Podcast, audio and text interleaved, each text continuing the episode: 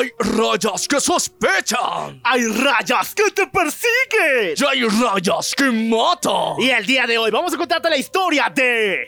Los asesinos más grandiosos, más geniales, más sanguinarios de Asia Oriental. Así que listos o no, comenzamos.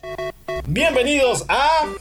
La venganza del troll. Un espacio para los geeks, Para los frikis, para los otakus para los geeks y para todos aquellos que creen en la ciencia ficción. y a todos, que la fuerza los acompañe y los destruya. Dale play a esta cosa. ¡Mortal! Prepárate, la puta que te reparió. Ma- marrano.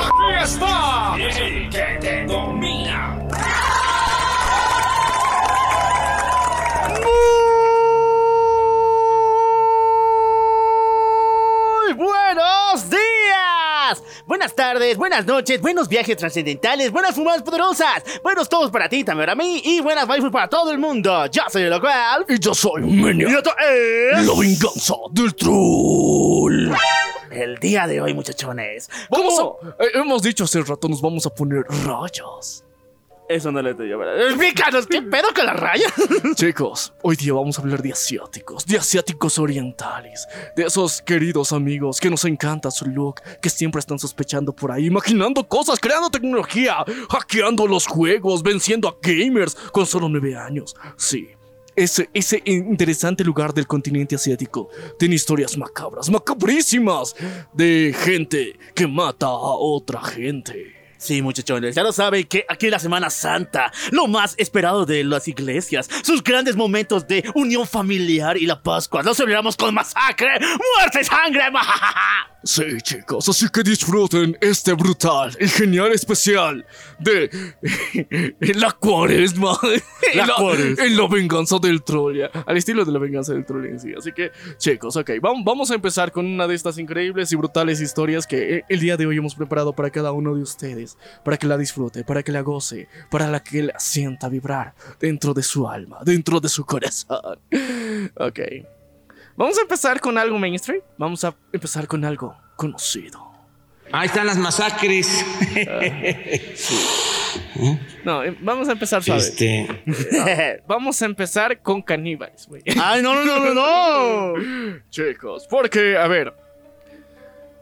Para muchas personas consideran que eh, Hannibal Lecter es un ícono de la cultura, alguien que de verdad definitivamente le ha puesto ese toque de ironía, sadismo y toda esta mierda, y un poquito de romance, digamos, al, al, eh, a la idealización del canibalismo, ¿ya? Pero yo te voy a contar de un asiático, kawaii, que, que logró ponerle un lado más romántico a este asunto.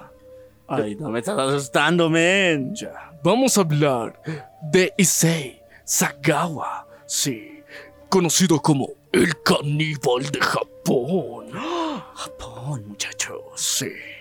A ver, Issei, cuando nació, cuando él era un baby, siempre habría- había empezado su desarrollo y su crecimiento. Para empezar, había nacido y directamente lo llevaron a la incubadora porque no estaba completamente desarrollado. Pasa su vida desarrollando su cuerpo y lastimosamente este corto desarrollo eh, que, tuvo prenatalmente hizo que su vida, su desarrollo físico no llegara, digamos, al punto estándar de las personas allá en Japolandia, sino que él se convirtiera en una persona que simplemente medía unos 50, pero gracias a la buena aventura del destino que no castiga dos veces, se le dio un pase de oro. Un pase gold para el carnal. Porque, o sea, necesitaba o sea, compensar eh, eh, eh, esa ausencia de físico que tenía. Entonces, pues el destino le dio un, un padre rico, dueño de una gran empresa en Japón. Chiquito y platudo, viejo. o sea, lo único que pesa aquí es la billetera. Sí, pesa mucho esa billetera, pero él a medida que iba creciendo nos comenta ya en entrevistas en, eh, eh, los últimos eh, 10 años que él decía que había empezado a tener, o sea, medio que parafilias raras con animales. Los veía y se excitaba. En pocas era furro, ya, o sea, el, el carnal le, le- iba con ese feeling y aparte, o sea, estamos hablando de Japón, la tierra de la perversión, entonces, Espera, pero furro buena onda de esos que se ponen la- las chicas con cosplay y todo, con las bolotas y las colitas, o furro mala onda. eh, un poquito de ambos, ¿no? ¡Oh, o sea, no! O sea, uno que, o sea, veía animales 100% real, no fake, y era de, ¿y qué pasaría si, ¿entiendes? O sea, cosas turbias, ya.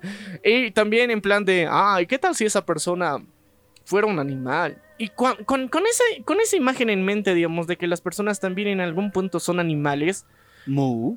eh, él empezó a pensar de que, ok, o sea, también conocemos a, a- a- a la hembra humana que también en, en algún momento de su vida produce leche igual que una vaca, entonces las mujeres son las vacas de los humanos, o sea, pensamientos como de Reese pasaron por su mente y si comemos las vacas, ¿por qué no comemos gente humana? Entonces... eh, fue una idea rara, medio lógica, que vino del furrismo y que de repente de la nada empezó a aterrizar a canibalismo humano. O sea, ¡Pinches furros! todo empieza con el furrismo, carnal. Así que no, no se descuiden, no bajen la guardia. El furrismo ha inventado a muchos de estos cabrones. ya. Estos furros son muy mañosos. Estos furros son muy mañosos. Y bueno, ya. Ok, ok. Volvamos al punto central, ya. A ver, este carnal empieza a ver este feeling. Con que, ok, o sea, qué interesante que pase eso. Pero después, o sea, viviendo su vida tranquila, feliz en, en Japolandia, él se da cuenta de que.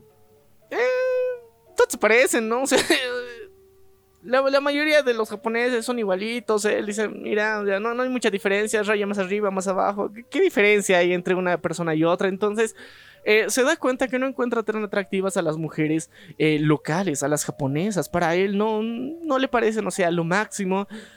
Pero sin embargo, sigue teniendo unas fantasías muy interesantes con las mujeres de Occidente. Le prenden las mujeres de Occidente. Oh, sí, se ven tetónicas ahí, como llegan. Entonces, luego se da cuenta de que ellas tienen también el cabello rubio natural. Y es algo que le prende el doble. Y es así como durante parte de ya su a- adolescencia y adultez, como él tenía un buen billet, una buena billetera y que le pesaba grande Money. La money. Él empieza a darse cuenta de que, ¿qué tal? ¿Qué tal si me consigo unas cariñosas? ya? Pero las cariñosas, nunca cariñosas, o sea, cariñosas que bien o bien sean muy occidentales, que parezcan occidentales, o que sean occidentales de plano, o si son locales, que directamente sean rubias. Mm. Entonces él trata de un poquito ver ese fetiche, como decir, esa idealización de su mujer ideal. La trata de representar, pero como, como saben, o sea, eh, la- las caricias de las cariñosas no son verdaderas, güey. O sea, no, no, no, no sacian ese apetito de amor que, que alguien requiere.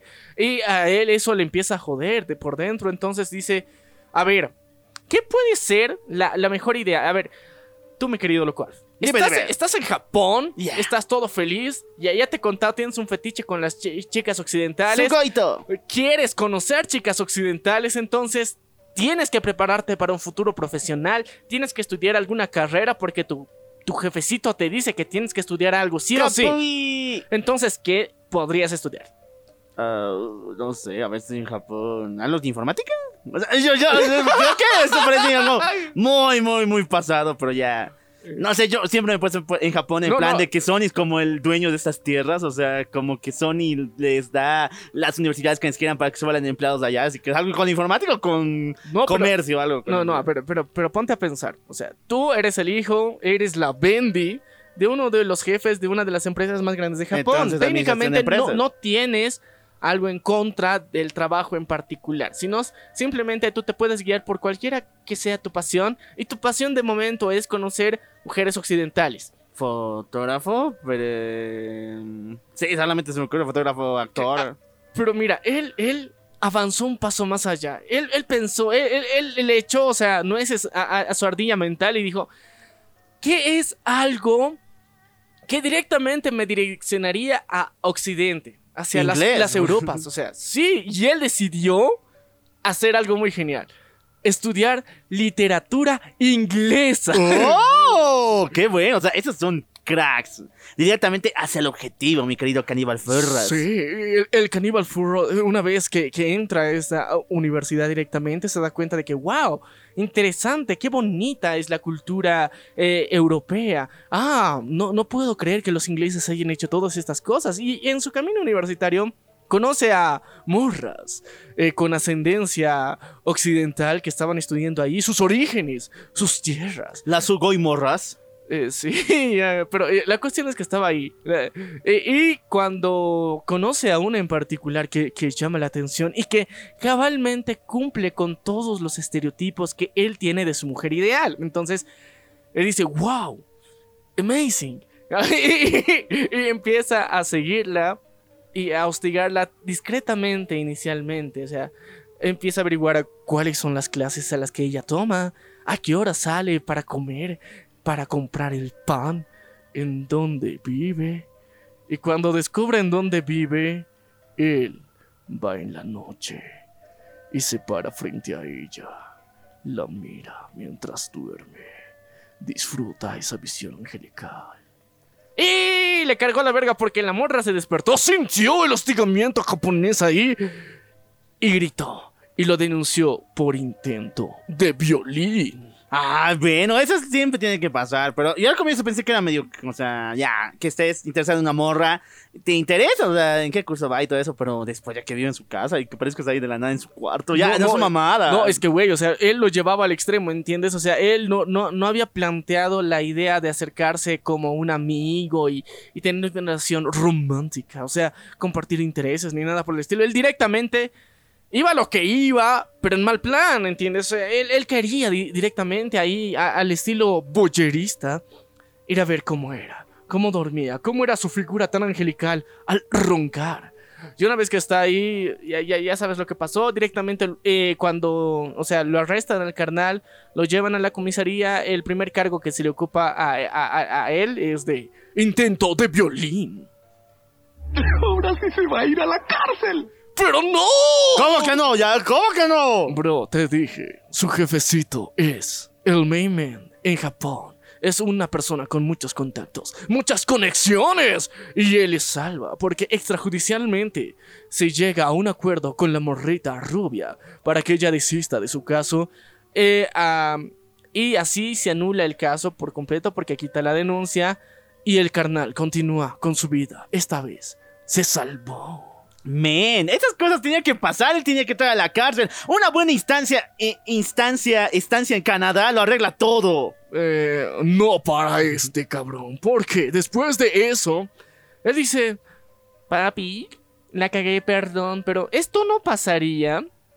Porque mira, aquí era la, una de las únicas morras que había así. Entonces, si yo me encontrara en un lugar rodeado de este nivel de belleza, no pasaría esto.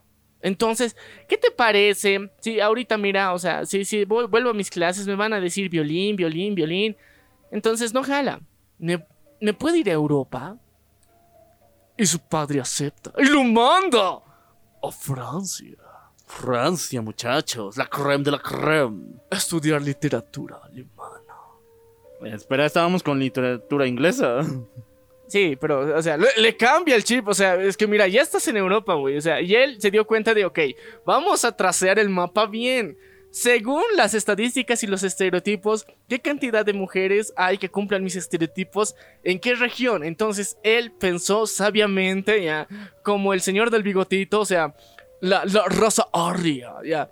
Eh, Es la que tiene más prospectos a tener, o sea, esta ascendencia rubia, así con ojos claros y todo lo que me gusta, así todo ricolino. Entonces, ¿cómo voy a conocer esas morras en París? Pues inscribiéndome a literatura alemana. Y no era mejor ir a Alemania. No, pues es que, o sea, él lo que le ofreció su jefecito fue París o nada. Entonces, París. ya, ya. O sea, ya. pero mira, estás en el centro de, de- de toda Europa, feliz para poder hacer lo que quieras. O sea, es- estás así a, a un ladito de España, o sea, a un ladito de Alemania. Es- Estás en el main punto para hacer lo que quieras. Y yo creo que él fue, fue una sabia elección decir de que, ok, eh, quiero conocer a personas del estereotipo que quiero. Pero, o sea, ponte a pensar. Una mujer grandota, Ricolina, con una cabellera dorada. Se va a fijar- ¿Cre- ¿Crees que se va a fijar en el carnal asiático de unos 50? Acabo de tener un sueño maravilloso sin que yo morías. Estás matando ilusiones, viejo. Y ya, la cuestión es que él tenía autoestima. Ah, ya, por lo menos. tenía algo, fe. menos. O sea, in- intentaba, intentaba tener algo de, de esperanza en sí misma. Y, y una vez que se va a, a París a intentar conocer gringas y enamorarse de alguien o encontrar a alguien que cumpla con, con sus fantasías que hasta ese momento tenía, pues en, en su clase conoce a alguien. Alguien que le podía ase- asesorar en poesía. Poesía alemana. Uh, Eh. Sí, qué verga significa de un alemán, nos puede putear por hablar así. ¿eh? Eh, pero ahí conoce a Rainy. Ella era una amante de la literatura alemana. Sabía también que su acento era prodigioso. Ah, sí. Eh, eh, el mismo Kaiser le envidiaría. Pero una vez que está ahí, le dice, ok, o sea, estás muy bonita, aunque no necesariamente esta, esta muchacha que conoce no era peliplateada, o sea, pelirrubia, pero aún así eh, le enciende toda la llama del corazón a Issei. Entonces él dice, ¿cómo me acerco a ella? Ya no quiero cometer ese error de ser un espía ahí intrusivo dentro de su casa y de repente que luego me acusen de violín. ¿Qué tal si simplemente... Ah, ella es buena con la poesía. Ok. Yo tengo la billetera grande. Entonces, le voy a decir que me dé clases. Pago bien. Entonces, esa fue la excusa con la que durante varias, varias semanas él logró reunirse con esta muchacha y tener clases particulares de poesía alemana. O sea, eh, y sí, tuvieron diferentes citas, pero, pero lo, lo curioso es aquí que siempre ella acostumbraba a traer un violinista, o sea, a una amiga que le acompaña ahí como el tercero en discordia porque no se sentía del 100% cómoda con Insei. Pero de alguna forma tampoco iba a desperdiciar la, la oportunidad de entradas gratis para ir a, disfrutar de espectáculos en, en, la ciudad de la luz. Entonces, eh, fue muy bonito, lo divirtió, se lo pasó bien. Y como que durante esa semana se había ganado una suficiente confianza y y estaba bien, estaba tranquilo, estaba soft, eh, relax en su departamento. Y un día decide invitarla a ella sola. Porque él había tomado el valor, se había armado de los pantaloncitos más ajustados que tenía, el cinturón más chingón, se había apretado bien, se había puesto la camisa más fachera que tenía hasta ese momento y había dicho, ok, hoy me declaro, hoy le diré que la amo, que es mi mami. Mi mami. Y una vez que la tiene ahí, le invita a una taza de té. Va a empezar su clase de poesía, oh sí. Y él se avienta. Él está seguro, tiene la autoestima de un león. Y se declara y le dice: Rainy, mami, Rainy, hoy te voy a declarar mis sentimientos. Yo no quiero ser solamente tu alumno. Quiero ser más que tu alumno, más que tu eh, billetera móvil. No, yo quiero ser tu baby. Entonces, ella, de una manera muy respetuosa, amable y agraciada, le dice, no, carnal, yo no te veo así, yo te veo como un amigo. Y estas palabras lastiman en toda, en toda esa autoestima de león que tenía este carnal. Ah, no, no, sáquenme de Europa, sáquenme de Europa. Él estaba decepcionado, su corazón se estaba ahí desgarrando. Pero él, aún así, decidió sobreponerse a la situación. Decidió que si no era de él, no sería de nadie. Ay, no me está, no me está gustando cómo está girando. De no me- repente agarró la grabadora y empezó a grabar. Empezó la clase. Ella empezó a recitar alegremente versos en alemán que invocaban al Führer. Y mientras tanto, él fue a su recámara, sacó una escopeta, se acercó por la espalda y le dio un disparo mortal.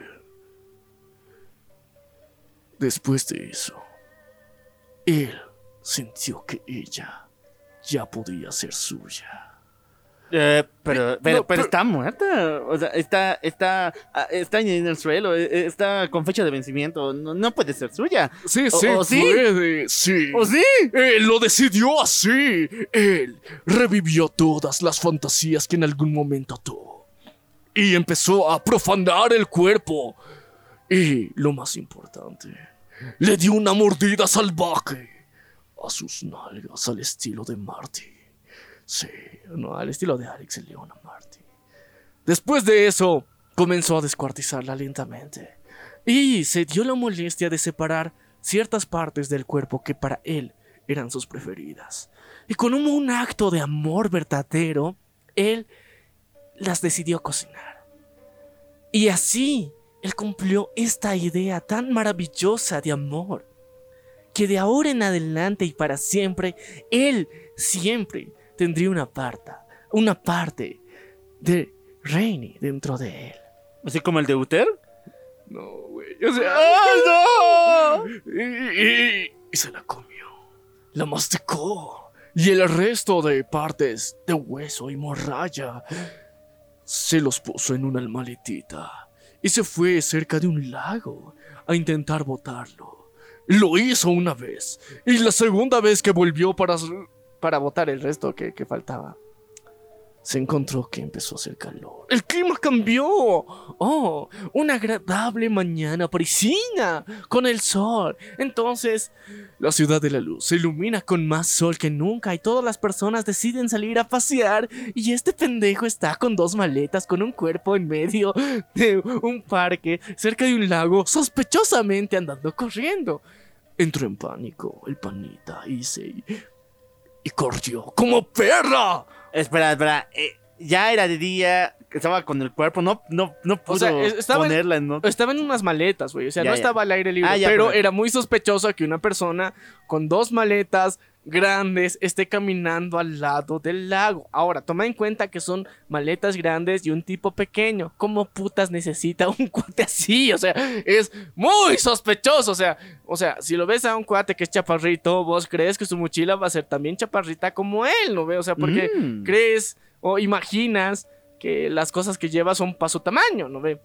Pero no, este cabrón tenía dos maletas de viaje grandes caminando por un parque cerca del lago, sospechosamente, o sea, como que con intención de botar esas maletas al agua. O sea, cualquiera que esté cerca era de... "Mm, sos- Esto es raro. esto está raro. Entonces, por obvias razones, él entra en pánico, se da cuenta que la gente empieza a sospechar, suelta las maletas donde estaban antes de llegar al lago y botarlas, y se va para su depa, se hace bolita, y la gente que estaba ahí, alrededor, guachando, mirando, eh, se acerca y se da cuenta de que parte de una mano estaba sobresaliendo del cierre de la maleta. Inmediatamente llaman a la policía. Las autoridades llegan y em- inician una investigación completamente agresiva para reconocer a aquel sujeto y al mismo tiempo el primer rastro que había dejado fue las maletas.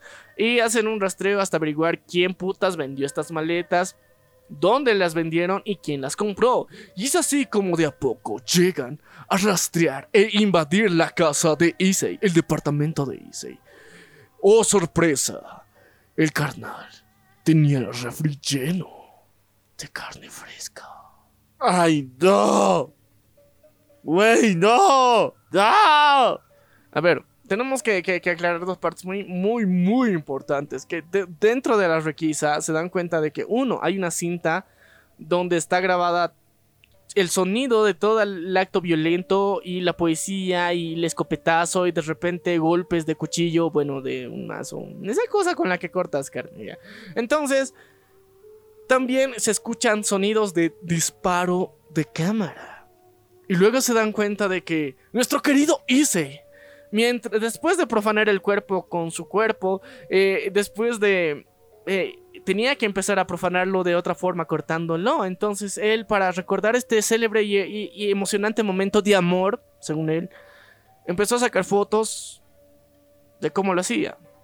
Lenta y cuidadosamente, meticulosamente de cada uno de los detalles que a él más le encantaban, que le enamoraban. y lo hizo así de una forma maravillosa, eh, glamorosa, así bien, bien, bien, bien. Él lo guardó debajo de su almohadita para soñar con eso esa noche. Y así fue como de alguna forma en Francia se empezó un caso de homicidio directamente contra él. Pero ahí apareció la llave maestra de todo esto. ¿La llave maestra? Sí. ¡Su jefecito! ¡Papi! ¡Papi está aquí, chicos, para salvar a Issei! No, no otra vez, ya, ya, ya. O sea, te lo digo en serio, una temporada en Canadá libera a cualquiera. Pero es su baby, su bendición Ah, no. dorada, el niñito de sus ojos. Entonces, eh,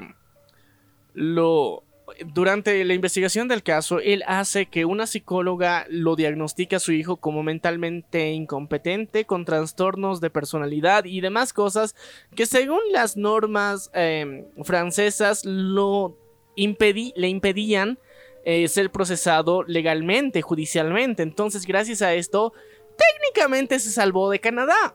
Pero, a cambio, lo mandaron al manicomio. Oh, sí. Y una vez que lo llevan al manicomio, o sea, esto, esto ya, o sea, su sentencia tenía que cumplir en el manicomio directamente. En 1984 lo llevan al manicomio y está ahí solamente por 15 meses. No, ya, ya, ya. ya Y después de eso fue inmediatamente llevado a las tierras del sol naciente, Japón. Y, o sea, en pocas no cumplió sentencia.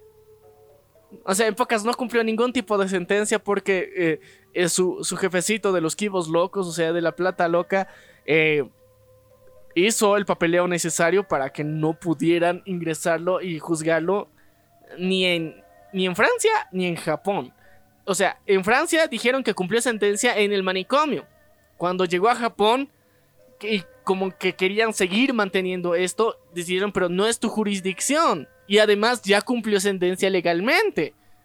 Por buen comportamiento. Y eras de... O sea, toda una mamada. O sea, la billetera de su papá tuvo mucho que ver en esto. Pero durante esta época que, que él fue la, la Bendy favorita del manicomio, que, que estuvo ahí un japonesito ahí disfrutando sus vacaciones, 15 meses en, de Eh, eh. veraneando en el manicomio. él empezó a hacer intercambio de cartitas, empezó a, a- a- a hacer conocida su historia, su caso en Japón. Y eh, contra todo pronóstico de que este cabrón llegando lo van a matar, le van a sacar la mierda, o sea, avergonzaste a todo tu país, eh, eres declarado persona no grata en tu país. No, güey, creó un club de fans. ¡No! ¡No! no me quiero ir, en serio, ya. No, no es chiste, de verdad. O sea, es que por eso, hoy día estamos hablando de rayas. Y, y- y- y no sé en qué en particular le encontraron de agradable, bonito. ah, y la forma en la que él empieza a narrar que todo lo que pasó, todo lo que hizo, el canibalismo que cometió fue un acto de amor, inspiró a muchos japoneses en plan de que, wow, qué loca y alucinante historia.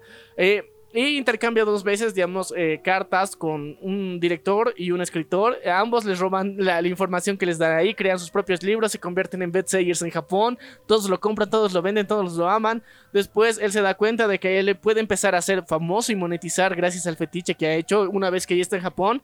Y empieza a vender los derechos de su historia para hacer mangas, películas, eh, y empieza a hacer cameos en películas. O sea, se, se vuelve una especie de main celebridad que aparece hasta en programas de televisión super randoms, o sea, japoneses obviamente.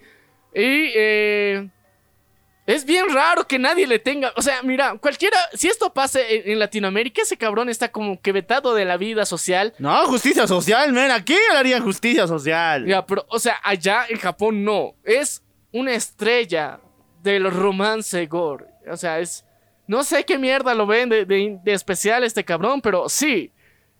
Desde ese entonces, hasta, hace no pocos años, eh, uno ya estaba libre, vivía su vida normal y él afirmaba de que una vez que ha llegado a este nivel de popularidad, su nueva fantasía era de que ya ha cumplido eso, de, de tener a alguien que ama, que quiere dentro de sí, y él ahora tiene la fantasía de ser comido por una bella mujer. ¿Esto es real? Dijo yo. ¿Esto es real? Bueno, sí, es real. Sí, no, es que a veces, no sé, o sea, a veces... No, a ver, ¿qué pedo con Japón? ¿Qué pedo con Gringolandia? ¿Por qué romantizan y adoran asesinos, güey? Son malas personas, ya. Aquí tal vez lo hacemos con los narcos, pero por lo menos es que es pobre, ya. Con eso nomás, alguito, ya. Pero fuera de eso, estas personas son malas. Pero malas en serio, güey. No, es, es que él siempre se mostró, o sea, desde que volvió a Japón, dijo, es que ya he cumplido mi fantasía. Sí, eh, ya, ya he hecho lo que tenía. No lo volvería a hacer. ¿Y no lo vuelto a hacer o lo No, no, no lo he vuelto a Ah, hacer. O ya. sea, eso no, no ha sido reincidente técnicamente. Pero aún así, yo creo que a muchos le- les caga la idea de que este cabrón ha hecho un asesinato directo. Bien obvio, ni siquiera de la forma más inteligente, astuta, digamos, que, que quieren ver, digamos, como en cierta serie que salió en Netflix el año pasado. Pero eh, aún así, con todo esto tendrían que tener un, un- o sea, un nivel de sentencia más adecuado, pero no. Te tengo una respuesta.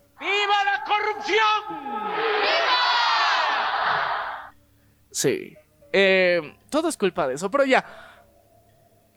Muy loco. Japoneses están loquillos. eh, tienen a, a su gran dios de... De... eh, De, el, de canibalismo romántico. Sí, Issei Sagawa. El asesino caníbal de Japón. Nuevo meto. Otro. Ok, ok, chicos. Vamos a hablar. De la, de- yo, yo quiero conocer al siguiente enfermitos. Sí, vamos a hablar de Sutomo Miyazaki. ¿Es chico o chica? Es chico. Es Ah. el asesino Taku. ¡Ay, no! ¡Ya lo conozco a ese! ¡No! A ver, hay diferentes versiones de su historia y todas coinciden que este cabrón nació con una deformidad. Dicen que eso tiene la culpa, de que él nació con una enfermedad y esto fue el inicio de unos complejos que lo llevaron al crecer a convertirse en lo que se convirtió. ¿Qué enfermedad? ¿Un pie era más grande, más grande que el otro? ¿No tenía No. una oreja? No, no, no, no, no. Él simplemente tuvo una malformación de las manos. Que le hacían parecer alas de Voldemort. O sea, no, o sea, una, eh, dedos un poquito alargados, ya, o sea, eso. Se ven eh, atípicos en, en relación al resto de su cuerpo porque solamente ocupan las manos. Entonces, esto, según, según sus fans, dicen que le dieron críticas, traumas de infancia. Fans. ¿Tiene fans? Mm, Sí, es que... Puta madre. A ver, ya, sigamos. ya, ya, sigamos. Ok, ya. Esto le causó traumas. Vamos a asumir como un hecho, ya. Le, le- le asumieron traumas. Y cuando llegó a la adolescencia, cuando estaba jugando en los baños, después de cambiarse, después de la clase de gimnasia, él se dio cuenta que comparado con sus compañeritos, él la tenía chiquita. Entonces ahí empezó otra vez un nuevo trauma.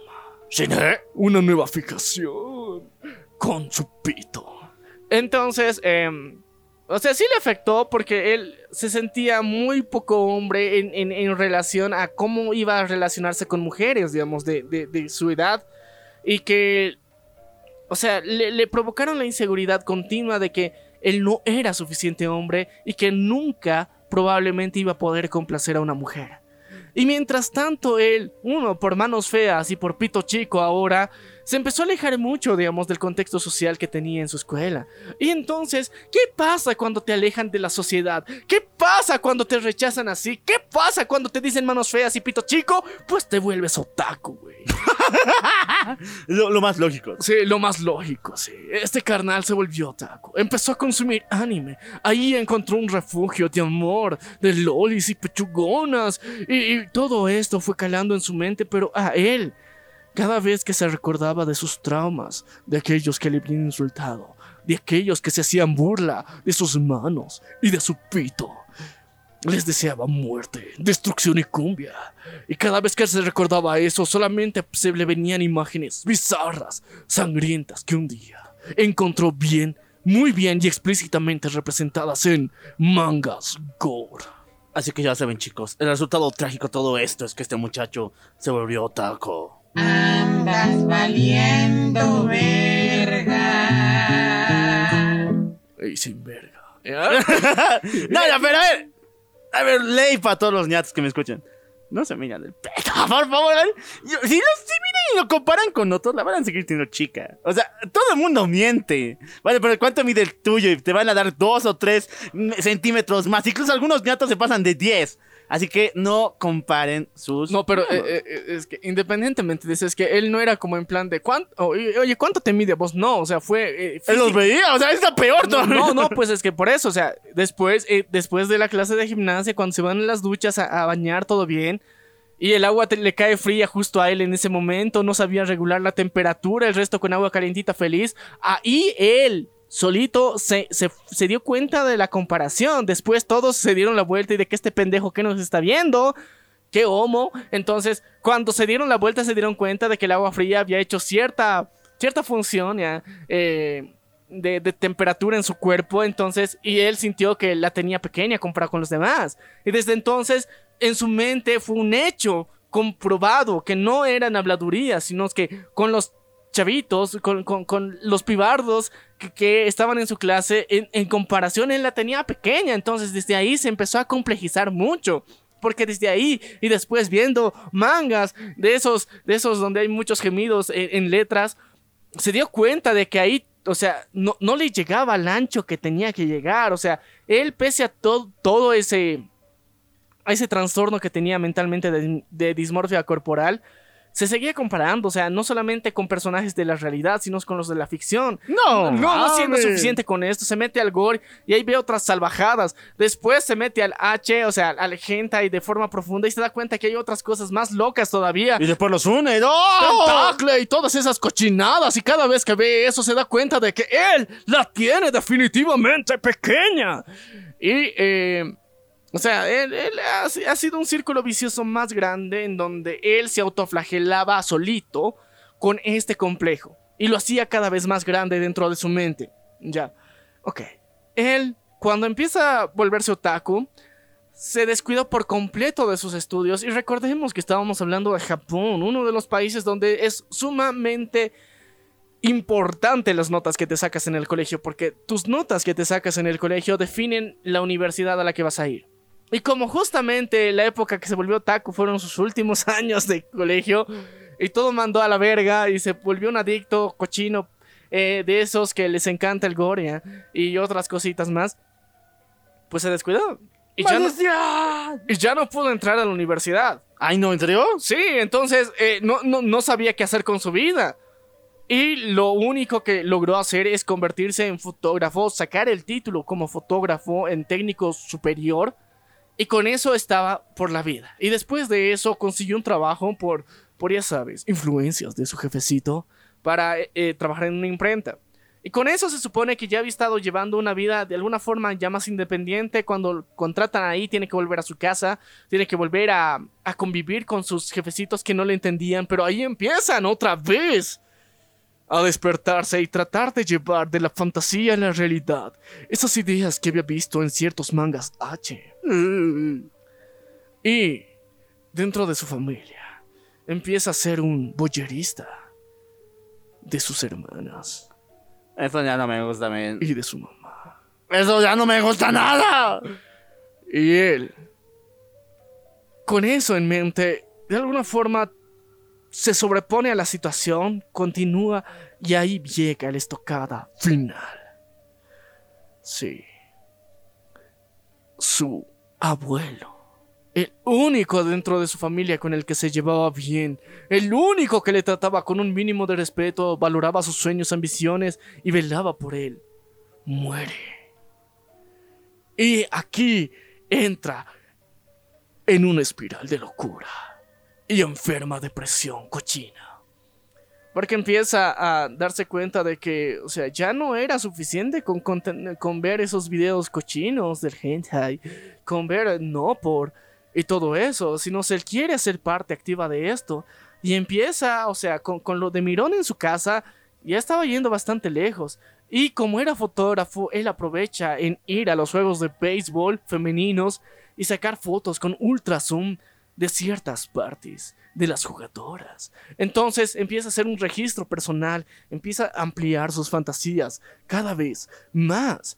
Y él Como todos habían notado en su familia que había estado llegando a esta profunda depresión como una especie de compensación ante todo esto, le deciden en buena onda regalar un auto para que él se pueda transportar más fácil a su trabajo y, oh, desgracia. Meses después de tener su auto, de aprender bien a conducir y continuar supuestamente con su vida, realiza el primer crimen. A ver, ¿qué crimen hizo con un autito? Debe ser un Toyotito, una, un escarabajito. Un Toyota usado, rentado. Chicos, él, como tributo para empezar toda esta mierda, decide agarrar parte de las cenizas de su abuelo y se las come para tener un recuerdo con él siempre consigo. Y dos, en el año 1988, él comete su primer asesinato secuestrando una niña en su auto, Amari Kono. No mames. La llevó a un bosque, abusó de ella, la descuartizó y se fue. Después de unas semanas, consiguió a otra niña más, a la cual, con el mismo modus operandi, la ataca, la viola, la secuestra, la descuartiza por completo y se va. Y para continuar, está llegando a su tercera víctima. Ella era Erika Mamba. Y cuando intenta secuestrarla de alguna forma, eh, hace que eh, la niña se, se, desnude dentro de su auto, dentro de un estacionamiento. Y es ahí cuando hay personas que estaban pasando por ahí, logran reconocerle a él. Y, y aquí que estaba contando con una niña, pero aún así logra su cometido, asesina a la niña, hace su crimen, pero él ya asustado, esta vez no comete violación con, con la misma porque ya estaba paranoico con lo que pudo haber pasado. Pero después de eso, la investigación de los policías no era contundente no sabían reconocer quién había hecho estas atrocidades, no sabían dónde estaban y cómo podían encontrarlo. Y él, en su gran y profundo ego, se sentía genial. Y intentaron achacar la culpa de estos crímenes a otro criminal. Y él se indignó aún más. Eh, ya, ya, ya, Hizo todo esto y él está consciente de todo ello. Pero ahora, ¿por qué? O sea, y se puso paranoico cuando lo descubrieron, pero ahora, es que, ¿por qué no, no, quiere que le achaque la culpa a otro? Es que él se siente orgulloso de su obra, ¿ya? Y ahora es, es, aquí empieza lo feo, bro. Porque, o sea, ya, ya estuvo muy, muy, muy mierda lo que hizo antes, pero ahora empieza otro nivel de locura dentro de este men. Él había conservado partes de sus anteriores asesinatos, ¿ya? Y para ser más preciso, de Maricono. A sus padres les envía una caja sorpresa, diciéndoles que aquella persona a la que supuestamente la policía había encontrado culpable y que querían llevar a la cárcel no lo era. Y aquí tengo las pruebas. El propio asesino les mandó evidencia, parte de su ropa, de la niña y parte de sus huesos, como muestras oficiales de ADN que podían cotejar para corroborar directamente que había otra persona involucrada. En realidad, el verdadero asesino. Y no contento con eso, o sea, con los padres de Maricono sí lo hace y también con de Erika Mamba. O sea, él está así, o sea, muy feliz con toda esta mierda que ha logrado hacer. Pero Pasan los meses y él tiene otra vez ese cosquilleo de querer encontrar a otra de esas víctimas inocentes, altamente vulnerables, con los cuales cometer esa fantasía que locamente rondaba por su mente. Y es así como en su auto está a punto de secuestrar a dos hermanas. Y una de ellas logra huir a tiempo, logra encontrar con su papá y al mismo tiempo señalar el auto donde estaba secuestrando a su hermana. Y él entra en pánico, abandona su vehículo y empieza a correr. Se escapa. Y así se hace notificación a la policía. Y ahí comete un gran descuido. Él le tenía mucho cariño a su auto. Él amaba aquel auto. Ahí había hecho grande de sus hazañas. Estaban ahí, las había logrado ahí regresa por su auto. Y en un operativo sorpresa, lo atrapan, lo encuentran. Y una vez que empiezan a hacer la recolección de pruebas y evidencia de los casos para sustentar de que él definitivamente era el asesino de aquellas tres niñas anteriormente y otra otra víctima que no se le ha podido reconocer, empiezan a hacer la búsqueda en su domicilio. Y lo primero que encuentran cuando se abren las puertas a que la gente vea eso es una colección gigantesca de mangas. Y es por eso que a este carnal le dicen el asesino otaku, güey. Ah, bueno, ya. O sea, te, te da mala fama a todos los otakus porque, o sea, sí, sí era otaku, pero no era como que por otaku le pasó esto, sino Bien dicho. eh, es por- porque estaba enfermito el carnal, ¿ya? Entonces, eh, y, y esta es una disyuntiva porque, o sea, el, el- el chiste de por qué es el asesino otaku, porque, o sea, yo cuando escuché el nombre de, del asesino otaku, yo pensaba que era un asesino de otakus, o sea, mataba a otakus porque le daban bronca, ¿ya? No, pobres otaquitos. Sí, pero- ¿Cuál- qué, pero qué pedo nomás hacen? No se vayan solamente. Sí, no, pero afecta en el medio ambiente, Ay. pues, o sea, ya. pero ya, independientemente de eso, o sea, el sensacionalismo que han utilizado los medios de Japón de alguna forma han, generado esta huella en la cultura japonesa tan grande, tan profunda, que eh, durante por lo menos unos 15 años en Japón, ser otaku era muy mal visto por precisamente este caso. O sea, ser otaku no solamente significaba que eras fan de los cómics, sino que tal vez podías llegar a tener una tendencia psicópata, o sea, eh, asesina como eh, Sutomu Miyazaki. Entonces, ese fue uno de los estereotipos más grandes que cargó Japón durante décadas. Y todo se origina en este güey, el asesino que, que- secuestraba a niñas en sí para cometer abuso. Entonces, eh, ahí está, digamos, cómo ha sido la estigmatización de los otakus. Sí, muchachos, pero recuerden, los otakus no somos violentos, somos buenas personas. Nos gusta ir a convenciones, nos gusta compartir con los amigos, nos gusta hostigar a los streamers, nos gusta denunciar a través de Twitter, nos gusta fumar mal doblaje, pero no somos malas personas. Definitivamente no lo son. Pero chicos. ay, hablando de asiáticos. Y ya vamos a irnos a, lo más moderno. A épocas más contemporáneas, chicos.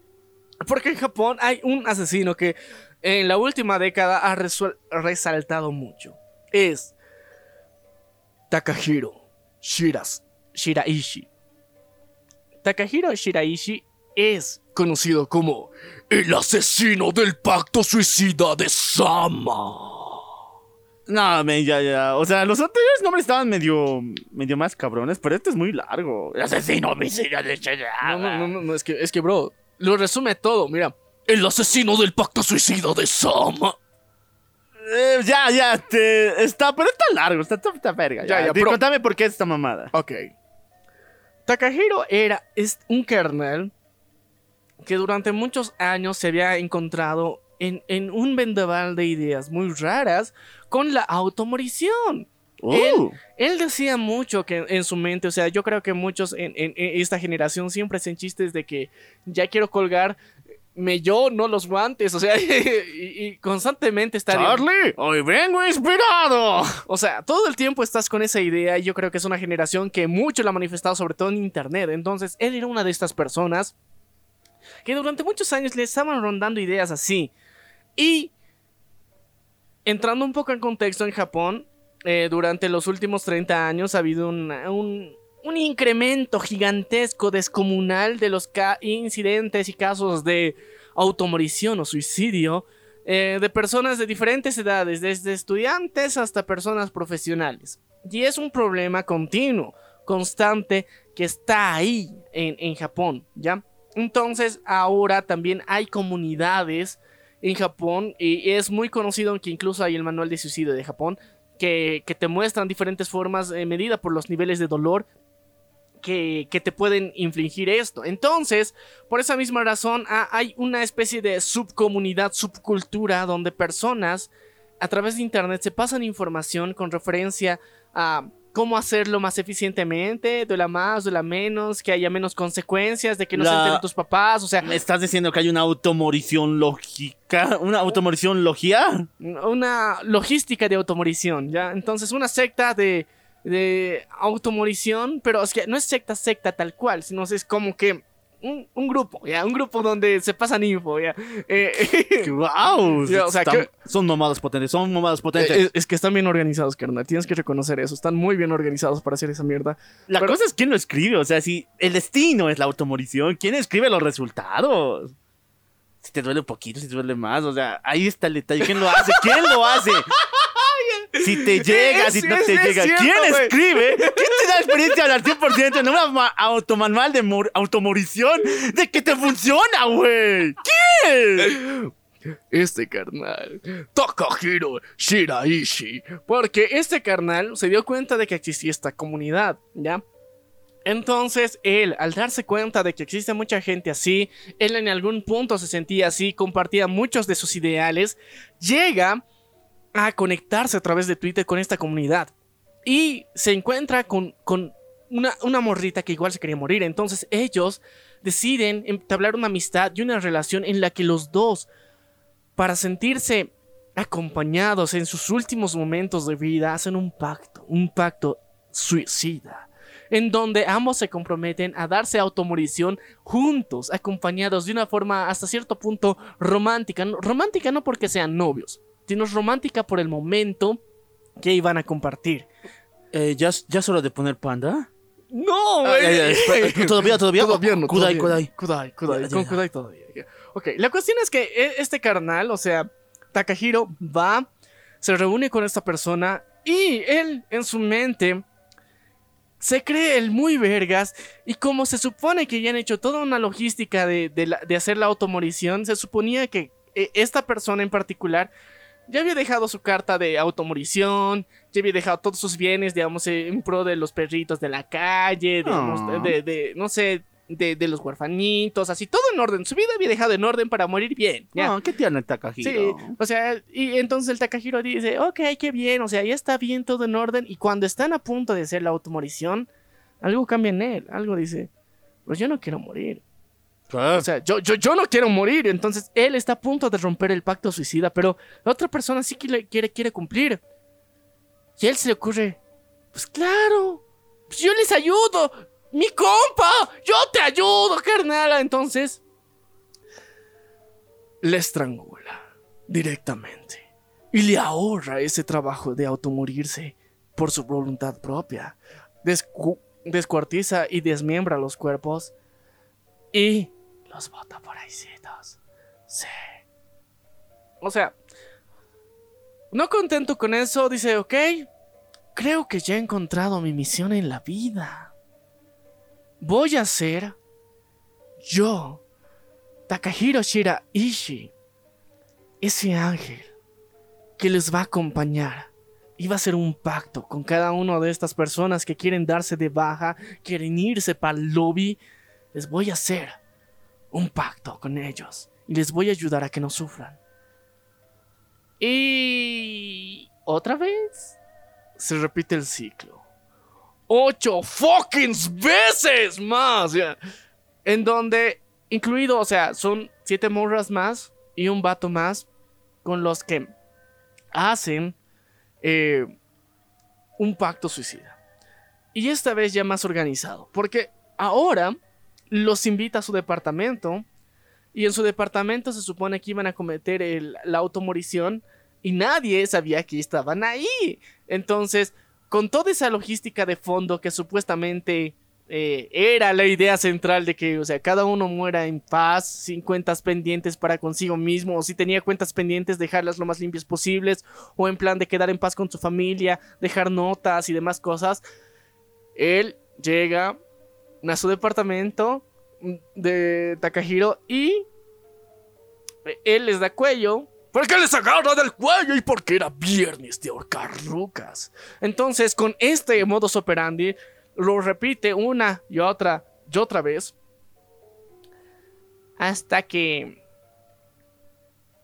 el, el- el cuate al que al final quería rematar le dijo a alguien. ¿A, quién, a quién, a quién, a quién? Tenía un amigo. Un amigo que quería impedir su asesinato. Un amigo que lo persiguió para que no lo hiciera. pero un amigo que llegó tarde. Pero sí supo dónde fue lo que hizo. Y este amigo alertó a las autoridades en plan de que, bro, en este departamento hay dos personas que se han hecho la automorición. Ábranlo, rescaten los cuerpos y por favor, mínimo denles cristiana sepultura, ¿no? O sea, esa fue la denuncia que, que, hicieron, o sea, e- es lo más chistoso, o sea, no contaban con que un amigo pueda ser el que todo mande al diablo para Takahiro. Y así fue. Llega la policía, abren el lugar y encuentran a Takahiro embolsando al descuartizado. Y Takahiro insistía. Él lo quiso, güey. Él quería, o sea, él se quería y paló y yo le ayudé simplemente, o sea, le, le- le di un pase gratis, lo sacó en la ruleta conmigo, o sea, yo lo intenté, yo, yo intenté ayudarlo, o sea, deberían agradecerme porque no, no manchó las vías del tren, porque no lo tienen que rescatar de, de o sea, de algún puente. Tendrían que agradecerme. Y entonces ahí empezó como que eh, a, sumarse mucho es- esta, esta, esta idea en Japón de ya no hacer grupitos para hacer la automorición. Espera, pero es que cuando tú les dices organizado, me, me parece como una especie de, no sé, como de coach de automuerte, donde tienes que sacar cita. O sea, es como un doctor, el doctor muertes. ¿Cuánto tenemos que esperar para doctor muertes, viejo? ¿Ya, ya pasa nuestro turno? ¿Harto, harto me están haciendo esperar? ¿Hay cola? Algo así se me viene a la mente cuando hablas de este tipo. No, güey, pero es que, es que, a ver, eh, eh, o sea, todos se conectaban vía web. O sea, eh, él identificaba a sus víctimas vía online. Veía a cuatecitos que estaban buscando información sobre la automorición. Se volvía a sus panas. Quedaban en que ambos convenían que tenían la misma idea de automorirse, pero al mismo tiempo eh, no querían hacerlo solos. Ahora, yo tengo una duda. ¿Cobraba? No, güey, o, Ah, sea, ya, no, ya. o sea, era, era voluntario en plan, o sea, de cada uno se iba a hacer la automorición, pero él no les decía, yo te voy a ayudar a automorirte, ¿no? O sea, era de, nos vamos a automorir juntos. Pero yo no lo voy a hacer. No, pero eso él no lo sabía, o sea, ese Yo soy rato- vergas. Ya, ya, pero la cuestión es que era bien interesante eso, y desde ese entonces hasta la actualidad, esa idea que antes se tenía de hacer automorición grupal, ya no se hace, porque aunque no lo creas, en, varias partes de Asia, había una especie de pseudo tradición donde personas que se encontraban muy conflictuadas con su vida laboral, escolar, eh, familiar, se daban de baja del mundo en grupo. Incluso se habían formado pseudo religiones bajo esta consigna. Pero desde que apareció, o sea, Takahiro con esta idea nueva, así, eh, revolucionaria, hizo que la gente empiece a entrar en desconfianza. Todos son putos menos yo. No, no, no, es que es, que es bien interesante pues la desconfianza, men, o sea, sé, sé que hay mucha gente con, con muchos problemas, todo lo que quieras, pero es que es bien chistoso porque... eh, es, es que es chistoso, güey, ya, a ver, a ver. Un grupo donde el fin, No, el no, no. final, el objetivo es automorir. No, no, es que- Auto- No, es que es muy chistoso en el sentido de que sintieron desconfianza de que alguien más les dé, les mande para el lobby Y que quedarse, no... que, que- que lo haga e- ellos mismos. O sea, ellos quieren hacerlo por su propia voluntad, por su propia cuenta. Y si, o sea, técnicamente el resultado es el mismo, ¿no? O sea, pero ellos quieren hacerlo con su consentimiento. Es sumamente importante eso. O sea, y están en todo su derecho de hacerlo. Pero por eso esta tendencia en, en Asia, en Japón en particular, de hacer la automorición en grupo, y ya no es tan frecuente como antes lo fue gracias a esto. O sea, héroe o villano. O Takahiro, héroe o villano. O sea, no lo sabemos, chicos. Ustedes díganos, héroe o villano. Déjenlo en comentarios, por favor. Pero, bro, o sea, Japón parecen enfermos, parecen estar loquitos del coco, medios, medio, o sea, raros nuestros cabrones. O sea, los tres ejemplos que hemos dado son de Japón, los tres. Sí, los tres. Pero ahora tenemos que mudarnos a otras partes también del, del Asia Oriental. Porque, bro, en China, en China, siempre hay la versión china de algo que es Occidente. Y hoy vamos a contarles la historia de Xiao Chengyong. Xiao Chengyong. Shao Shengyong. Sí. El destripador. El Jack el destripador chino. Ay, no mames, ¿en serio? Sí, chicos. La más interesante es que, eh, a ver, es uno de los asesinos que se puede considerar más, em, más sanguinarios que mucho tiempo estuvo realmente eh, activo eh, y que no fue atrapado de forma muy inmediata y, y eso fue lo más sorprendente. O sea, duró mucho tiempo libre y asesinó a muchas personas al mismo tiempo, ¿ya? Ok. ¿Quién putas es este cabrón? Bueno, vamos a revelar mejor al final eso, porque si no, no, no tiene mucho chiste, ya. Ok, vamos a empezar. Xiao Che-yong, el Jack Destripador chino. En 1988 ocurre el primer asesinato. Una mujer que vivía sola es encontrada con múltiples puñaladas en su cuerpo. Y principalmente en la zona genital tienen diferentes marcas hechas igual con cuchillo. Y así continúa una escalada de asesinatos dentro de una misma zona. Durante cada año había una muerte. Una muerte. Y cuando analizan los, los, los policías de la época se dan cuenta de que hay un patrón de conducta. Muy curioso. Todas las asesinadas se les ha visto eh, en la vía pública en algún punto que eran mujeres con cabello largo y vestido rojo. Y y que vivían solas. Y mientras tanto, o sea, era como que las favoritas de este carnal. Las encontraba y cumplían con estas características y él encontraba la forma, las estudiaba, ubicaba dónde iban, a qué hora iban, cómo, qué hacían y encontraba justo el momento perfecto para atacarlas, violarlas, asesinarlas eh, y dejar su cuerpo ahí completo, o sea, no las descuartizaba, no se, no buscaba ocultar evidencia y se iba. la policía desde esa época tenía muestras de huellas digitales y ADN. Pero han buscado en todos los putos registros durante décadas y no había un choto, no había nada. ¿Qué? No, no mames. Primeramente, o sea, antes de que me preocupe, ya. mm, Ya es hora de que tenemos que decir que. Ya es hora de que anunciemos que no andemos con vestidos rojos en la calle. Y después, segundo, que este cuate, ¿cómo es que no tienen su registro? Yo siempre me puse a pensar que la policía tiene registro de todos. Pero chicos, estamos hablando de los finales de los 80. A ver, no, no se encuentra, o sea, no, no podían cotejar con quién era, porque, o sea, él de- dejaba muestras de semen dentro de sus víctimas y también eh, huellas digitales en, en muchos de los lugares donde él había atacado. Y con eso pudieron seguir el rastro de los ases- asesinatos y atribuírselos a la misma persona, pero no sabían quién era. Buscaron durante años y si- siguió haciendo un continuo asesinato hasta el 2002. O sea, su saga de asesinatos empezaron en 1988 y hasta el 2002 se le encontró a la última víctima.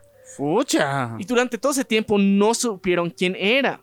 No había nada, ningún registro y de la nada, o sea, de la noche a la mañana. En el 2003 ya no, ya no habían más víctimas. 2004 tampoco.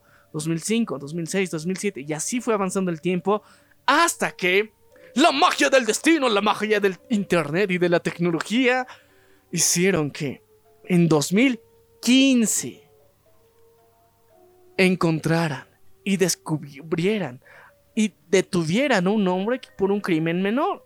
Cuando se le toman las huellas digitales y eh, las muestras de ADN para el sistema chino, se dan cuenta que hay una extraña coincidencia en patrón. No es igual, pero hay un patrón muy similar, sobre todo en el ADN. Con un caso no resuelto de hace, o sea, no mames, 13 años. Y se empiezan a preguntar, este cabrón, por las muestras de ADN, es pariente. En primera o segunda línea, pero es pariente. E inician directamente las investigaciones y hacen un rastrillaje completamente agresivo a, la genealogía de, de esta persona a la que habían atrapado. Y se dan cuenta, y, y, ya- esta es una sospecha que se tiene dentro de Internet, que por, por las referencias que se han tenido de la época también, pero la, la información generalmente en Asia siempre es muy restringida por cierto país comunista. Entonces, sea, eh, te odiamos, rojito. ya, pero mm, te amamos por tu tecnología. Ah, bueno, la cuestión es que al final descubren el ADN, se dan cuenta en el rastrillaje y vaya sorpresa, un familiar directo que supuestamente muchos en internet afirman que era el tío del sujeto que habían arrestado. Este cabrón tiene el ADN confirmado 100% real de que este cabrón era. ¡O sea, es el tío! Sí, el tío, el, tío, tío. el Jack el destripador chino, Yao Cheng-yong. Yao Cheng-yong tiene una edad, ya, ya está rondando los 50 años. Es un hombre, es un granjero de una provincia de China que tiene una familia, dos hijos y nadie, nadie, absolutamente nadie sospecha de que él en su vida haya cometido un crimen violento. Es más, lo consideran un ejemplo de su pueblito. Porque él, o sea, es una persona comprensiva, es servicial, que ayuda a otros. Un verdadero ejemplo de familia china. ¡No! ¡Pero es un monstruo! Nadie lo sospechaba, nadie lo sabía. Y después de encontrarlo, ubicarlo, él simplemente, bueno, por presión mediática, obviamente, lo hicieron confesar ya, los crímenes que él hizo. Y bueno, su, su familia era la más sorprendida porque nunca dio un mínimo indicio de que él pueda ser, porque no se encontraron evidencia física de los asesinatos dentro de su casa, o sea, no había evidencia pero la evidencia que había del ADN era la base suficiente como para incriminarlo y saber que él había sido. Pero nadie, absolutamente nadie de su círculo cercano ni del lugar donde vivía, nadie creía que Zhao Chen-yong era el asesino que había causado terror durante tanto tiempo, que había tenido tantas víctimas continuas y- y- fue lo más random del mundo. Fue uno de los casos más interesantes que estuvo durante muchos años sin resolver y que se resolvió de una forma completamente absurda, muy extraña. Y, eh, wow, o sea, la, la, la, policía, o sea, te, te dudar un cacho de la policía china, pero fue muy loco, güey. O sea, no pudieron cotejar la información hasta mucho, mucho, mucho tiempo después. O sea, más de 20 años después recién se han dado cuenta. O sea, no, 30, 33 años después se han dado cuenta. No mames, o sea, este es otro level. Estas cosas son justamente los, eh, los momentos más misteriosos de toda la humanidad. O sea, hasta ahorita no hay ningún resultado de varios asesinos y de los crímenes que han cometido por estas extrañas coincidencias. Y no pasa solamente en China, pasa en todas partes, por si acaso.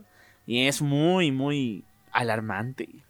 Pero bueno, los chinos, aparte de hacer caldo de murciélago y otras barbaridades tan ricolinas, eh, pues vamos a hablar del ángel de la muerte de Henan. Espera, el ángel de la muerte, ¿así se llama? Ah, ah, ese es su apodo del carnalito, ya. Bueno, Él es Hu Wan Li, el ángel de la muerte de Henan. eh, muy emo. Muy, muy, muy darks, viejo. Es darks. Ya, otra vez vamos a volver a la época de los 80, chicos. Porque en la época de los 80 la mayoría de estas cosas han pasado, no sé por qué, pero ya. Ok, en 1980 entra Hu Wanlin a la cárcel por trata y tráfico de personas, eh, tráfico de sustancias ilícitas y violencia e intento de homicidio. Una vez que entra a la cárcel, estos delitos que, o sea, no se le habían podido comprobar, pero sí estaba asociado directamente con los culpables, eh, hacen que durante su estancia en la cárcel él se dé cuenta de que en su localidad, en donde él estaba, habían muchas personas que eh, practicaban y consideraban sagrado el, el- el ritual del Jigong. Contame, contame, A contame. ver, eh, el, ¿qué el, el Jigong es, es un, ¿cómo se diría?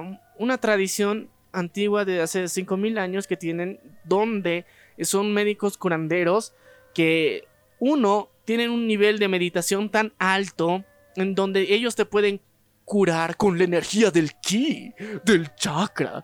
Eh, y bueno, también, o sea, en Occidente es muy, muy conocido con el Reiki, ¿ya? Entonces, eh, estos maestros se supone que tienen esas habilidades y una sabiduría eh, ancestral que están conectados y cada vez renacen como nuevos avatares y eh, cuando descubren, digamos, su vocación, son poseídos por este espíritu que técnicamente es de sus antepasados y pueden realizar milagros, curas mágicas y todo esto. Entonces, cuando él estaba en la cárcel, es como que por estar en la cárcel se ilumina y, y recuerda su vida pasada según su testimonio. Y una vez que hace esto, él empieza a, a decir de que, ok, sí, yo soy. Entonces, eh, dentro de los presos de la cárcel se vuelve el curandero.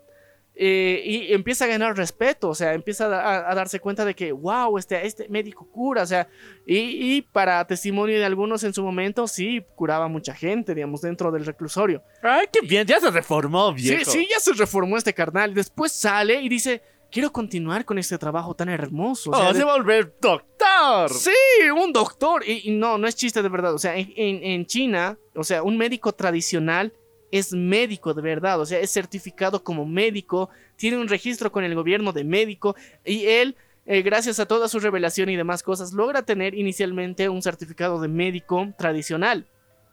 Inicia su primera clínica en la que eh, él atiende a sus pacientes y continuamente venían a él y empieza a ganar dinero con eso pero eh, empiezan a tener sospechas dentro del gobierno porque algunos de los familiares de los pacientes que tienen se empiezan a quejar de que eh, van donde este carnal, un enfermo va y el enfermo se muere. Pero por, por algo se llaman matasanos, viejo. Por, por algo se la. Ya no, pero es que tienes que recordarte, este carnal supuestamente practicaba el arte del Gingón. El Gingón se supone que es un arte donde tú sanas con tu sabiduría y con energía, con el poder de tu, de tu, del chakra, del ki, del ki en sí, ya, según los chinos. Entonces, con eso se supone que es lo que te sanan. Él mueve la energía dentro de tu cuerpo y te ayuda a sanar. Según eh, eh, lo que decía Liu Pengli, eh, no, Wan Lin, era que él te sanaba hasta del SIDA, del cáncer y todo. ¿Del eso. SIDA? Sí, él tenía la cura para eso. Pero ahí está lo contradictorio, porque, o sea, eh, generalmente los que practican el, el Qigong no, no son eh, curanderos que preparan brebajes con hierbas, pero él sí lo hacía. ¿ya? Entonces, Mm, por eso raro. había una contradicción, un cacho en eso. Y al haber, a- al encontrar estas, eh, los del gobierno esta contradicción, uno, le quitan su licencia que le habían dado. Y dos, cierran ese hospital que tenía. Y él creía que su misión tenía que continuar, así que se muda a otro lugar y abre dos clínicas clandestinas.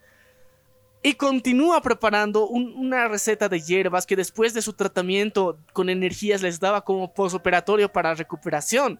Ese era su técnica que decían. Entonces, si bien dentro de las técnicas del Qigong sí se hacen eso, pero no es necesariamente de la forma en la que las preparaba. Entonces, porque él les daba soluciones salinas demasiado fuertes en las que el cuerpo no es capaz de procesar. Y así es como se cree, según los datos y registros que se han encontrado de alguna de sus clínicas, que al menos este carnal ha llegado a matar a unas 170 personas dentro de su trabajo ejerciendo como médico eh, naturista tradicional en China. Ya, pero, a ver, yo te la creo, o sea, lo del médico satánico, el ángel de la muerte, ya, ya lo entiendo sentido, ya le encontré sentido, pero el detalle es el siguiente. La gente seguía acudiendo a él por esa situación y también, o sea, el tipo lo hacía porque quería, porque hasta ahorita me estoy viendo que por lo menos el tipo quiere ayudar entre varias comillas. No, y- es, es que, a ver.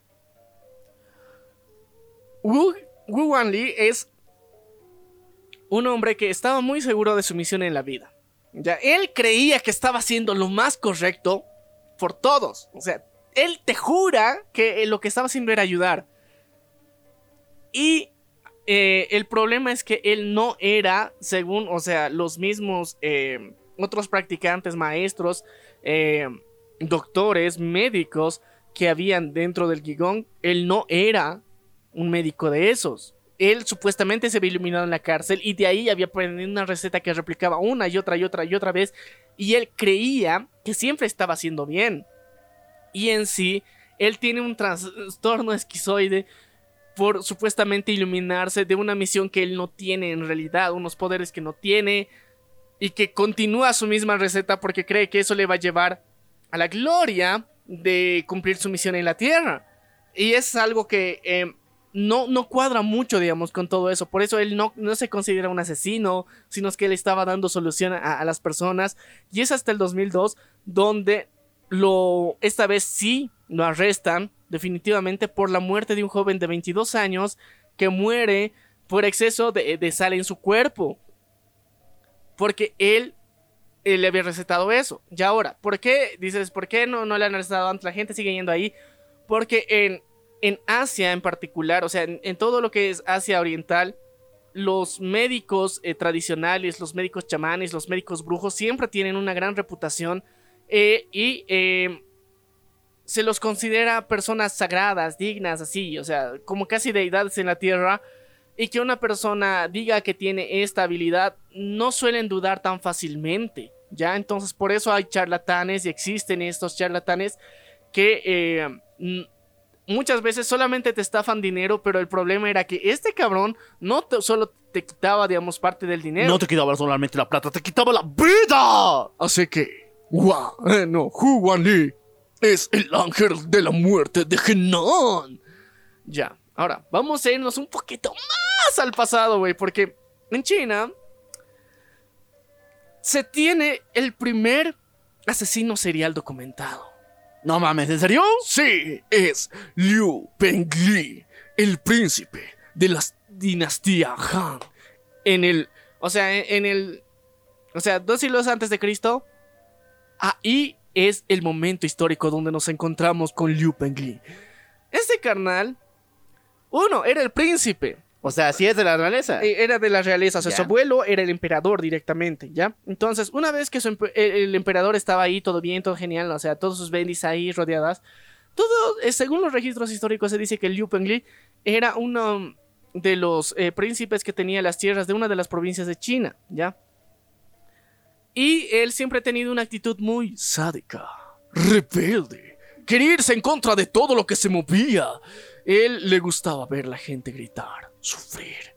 Pero todos eran de, ah, sí, mira, o sea, me- medio loquito, ¿no? O sea, pero eh, él de alguna forma ha heredado todo eso de la dinastía Han, eh, porque va a ser un gran guerrero, porque, o sea, eh, la mentalidad de los chinos en ese momento era de que este cabrón va a ser un gran guerrero, va a limpiar a buenos putazos todo lo que, lo que esté mal, Mientras más sádico, mejor va a ser. Sí, mejor va a ser. Y el, su abuelito, el emperador, muere y le sucede directamente su tío, o sea, el hermano de su papá, como emperador. Y aquí es donde empieza como que dibujo libre porque empieza una transición entre no se sabía en cuál de los dos hermanos iba a ser el próximo emperador. Entonces, Ay, mientras tanto, se empiezan a, a hacer como una medio batalla política interna en quién se va a quedar, ¿ya? Esta batalla, históricamente hablando, queda, o sea, es bien soft, pero había eh, un- una situación de incertidumbre dentro de la población en donde parecía que se querían levantar revoluciones. Entonces, bajo esa excusa de las revoluciones, Liu Pengli saca un ejército de su de- dentro de la provincia donde él estaba y empieza a patrullar, entre comillas, a diferentes partes de- del reino. Y, o sea, durante la transición ya se hace, ok, su tío queda como el emperador, todos en paz, todos amiguitos, todos bien. La, la dinastía Han ha prevalecido otra vez, todo bonito. Pero Liu Pengli, no, o sea, Liu Pengli seguía con una campaña muy rara alrededor de los reinos. O sea, él todavía sigue con su patrulla especial, patrullantes. Patrullando entre comillas, ya, ok. Y eh, él sigue patrullando y eres de... ¡Qué buena onda! ¡Qué buen civismo! Le dice su tío. "Mm, me agrada ese cabrón. Denle 20 espadas más. ¿ya? En- ¿Entiendes? O sea, e- él estaba tranquilo ahí, pensando que no, no pasaba nada. Pero mientras tanto, en el pueblo de China, había un terror, una leyenda, de que si salías en la noche, de repente un ejército te encontraba, te masacraba, te robaba. Si eras mujer, te violaba, aunque incluso algunos hombres, pero lo niegan. Pero Eh, esa es otra cosa, ya. la cuestión es que sí, esa patrulla iba A cualquier lugar, completamente aleatorio, sin logística de que alguien se estaba levantando una revolución. No, era completamente al azar. y por diversión. Iban a diferentes lugares de todas las provincias, de todo el reino que él regenteaba, y cometía asesinatos, muerte. Y como iba como parte, como una especie de guerrero ahí, o sea, primero camufló durante unos buenos años, solamente era una leyenda urbana. Después le dio hueva. E iba como el príncipe a matar gente. Y, y la noticia se empezó a hacer cada vez más y más y más grandes, al punto en que los consejeros del emperador le pidieron directamente, tu sobrino, el Liu Pengli, está matando gente del pueblo. No por justicia, no por venganza, no por honor, no por nada, solamente por matar. Los mata, los asesina, los viola, les quita sus cosas y se va. Y le puede pasar a cualquiera. O sea, no respetaba ni estratos sociales que había de la época. O sea, no, no respetaba absolutamente nada. Se cree que tiene más de 350 víctimas que ha tenido a lo largo supuestamente de los registros que se tiene, pero hay personas que no se les consideraba parte del pueblo, que probablemente haya matado un chingo también y que las cifras sean miles. No mames, no. O sea, él iba aterrorizar poblados solo por diversión. Sí, y él tenía por eso eh, específicamente un ejército de sus panitas, sus compitas, con los que eran unos loquillos enfermos, dementes, degenerados que iban y solamente hacían esto por el mame. Y duró mucho, o sea, mucho, mucho tiempo. Tranquilamente él estuvo ahí, o sea, más de 10 años. Él hizo todo esto así con impunidad. ¿Por qué? Porque era el príncipe, güey. Entonces, este cabrón es considerado el primer asesino serial documentado que tenemos dentro de la historia de eh, el Oriente Asiático. Príncipe, ¿por qué hace esto? Si yo lo amo. Y él te daba cuello. Ah. Y te violaba. Ah. Y te robaba. No, o sea, no, o sea, con... Tal, yo, yo prefiero que sea en otro orden, pero ya. Ok, Al final ok. te roban, ¿no? ok, ya. Ah, vamos a volver otra vez. Ah, nuestra querida China. Con, eh, bueno, uno de los últimos casos. Park Myung-sik. El segador de órganos. Ah, no, este, este no es de China, este es de Norcorea. Norcorea. Ay, no, puta, no, ya. No, viejo. Historias de terror vienen de allá de diario. Güey, este es Park Myung-sik. El segador de órganos. A ver, muy- hay un pedo que esto del park. Si es que han visto películas coreanas, si es que saben de Corea, si es que les gustan sus idols, hay una buena parte que se llama Park. Y es como una especie de seudónimo para señalar que es un apellido. No, es como una especie de apellido extranjero. No, no, ¿Cómo no, no, no. ¿Cómo es? No, es que, a ver.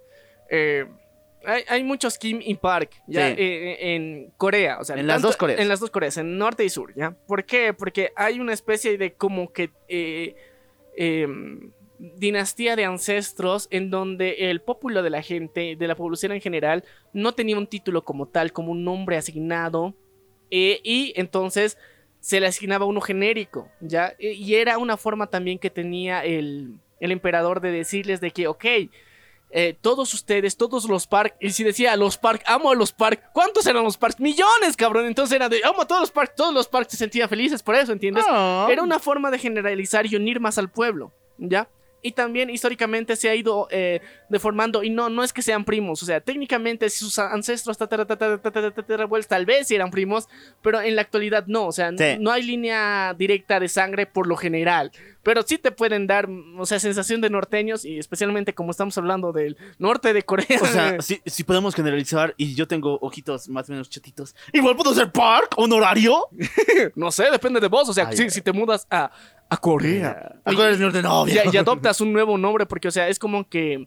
ah, como los asiáticos cuando se mudan, digamos, a América o al occidente, digamos, se, se cambian de, de nombre, digamos, para que se sea más fácil de pronunciar. Entonces, puede ser lo mismo, digamos. Cuidado, Corea. Aquí te viene el, el loco Alf. Park.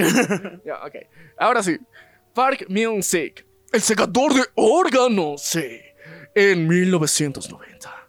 Este carnal, Park Myung-sik, se dio cuenta de que lo diagnosticaron. Sí, chicos, él fue el médico, le dolía mucho, mucho, parte del vientre, en la parte derecha, sí. Mientras tanto, él va al médico, de repente se da cuenta de que él tiene todos los síntomas. ¡Ah! ¿De qué? A ver, dime. él tiene una disfunción hepática crónica. Él está asustado. Bro, estoy en Norcorea, güey. Aquí no hay tecnología, me voy a morir. No hay medicamentos, puta madre. O sea, me voy a morir, güey. O sea, necesito literalmente un hígado nuevo para estar bien. si ya soy amarillo por asiático, me estoy volviendo el doble de amarillo, o sea, me voy a volver ¡Limón! un choclo, ya. No sé, ya, un elote, ya. Una mantequilla, no sé, pero o sea, está, su disfunción hepática es tan fuerte que se supone que toda su piel se estaba convirtiendo completamente amarilla, incluyendo sus ojos. Y él va a consultar una chamana. Y le dan cierta, cierto fármaco con el que le hacen tener una especie de alucinación magistral. Y así es como se le revela a él una idea, una idea loquita para sobrevivir. En su mente, una voz le ha dicho que él, si quiere vivir, necesita otro, otro hígado. No era lógico. No, pero él no lo ha entendido de la misma forma. Él quiere otro hígado, literalmente, y va y encuentra a una persona que parece que está muy sana. La agarra de las espaldas, le navajea el estómago, le saca el hígado y se lo come. Eh, Pero no era así, o sea, yo sé que estaba otro trasplante, pero. Pero él no lo entendió, güey. Pero comérselo. Él, él entendió a la chamana. Él, él, él vio esa visión que, que le dieron los espíritus y le dijeron que necesitaba comer hígados. Y es así como durante, en menos de, o sea, en menos de un año, él llega a matar a 12 personas de entre 14 y 20 años porque buscaba personas jóvenes que no tengan el hígado dañado por el soyu. Sí, las persigue, las encuentra, las destaza por completo su estogamito y le saca el hígado y se lo mastica, se lo sabrosea bien ricolino y se va de la escena, dejando un cuerpo abierto solamente comi- comiendo eso. Él aseguraba de que estaba más sano, veía cambios en su cuerpo por haber comido esto y probablemente la disfunción de alguno de esos otros eh, complementos que tiene el hígado y que técnicamente y parcialmente sí le ayudaban, pero no del todo y cada vez que sentía que tenía una recaída volvía a comer hígado fresco. Y después de, de eso, o sea, en Norcorea no se andan con mamadas. Bro, mataste a 12 personas. Anda para ya. Apunten, disparen, juega. Y así fue como es fusilado en 1991. Park Music, el segador de órganos, al que le faltaba el hígado. Esto es tomarse muy al. No, no es literal, o sea, esto es tomarse muy. De una de la peor manera un trasplante. No, es que, es que, eh, mira, o sea, yo creo que en, en un lugar donde hay mucha falta, digamos, de... Está muy controlado el sistema de educación, por lo tanto no hay mucha buena educación, hace que la gente es, eh, crea cosas de forma no muy científica, que digamos. Entonces, por esa misma razón, o sea, resultado de eso es... Park Music, el segador de órganos. O sea, la historia está terrorífica, pero que haya personas así en Corea del Norte. Da nada más tuca, güey, nada más tuca. Ya, ahora sí. ¡Vamos a pasarnos al vecino! ¡Oh, Corea del Sur! Sí, chicos, porque si bien hace rato habíamos hablado de que, wow, o sea, hay, hay cosas raras que habían pasado en el pasado, en estas dinastías tan honorarias. Vamos a hablar de la dinastía Joseon de Corea. Porque aquí está Sado de Joseon, el príncipe heredero de la dinastía de Joseon. Un enfermo. No, no, un enfermo, lit- o sea, estaba tan, tan enfermo, tan cochino este cabrón, que ha torturado, violado, o sea, a un culo de sus sirvientes en el mismo palacio de Seúl. Sirvientes, Sí. chicas y chicos. Porque sí, o sea, chicas y chicos, le daba igual dónde les diera el sol. Los mataba y los asesinaba por pura diversión. Dentro del palacio, de repente el personal desaparecía. No había. E incluso decapitó a un eunuco que estaba ahí. Que era uno de los sirvientes de las doncellas del lugar. ¿ya? Y también apuñaló a una de las concubinas. Y ahí fue con cuando el rey Yeongju le tocaste la coronilla, güey. A las concubinas no se les toca.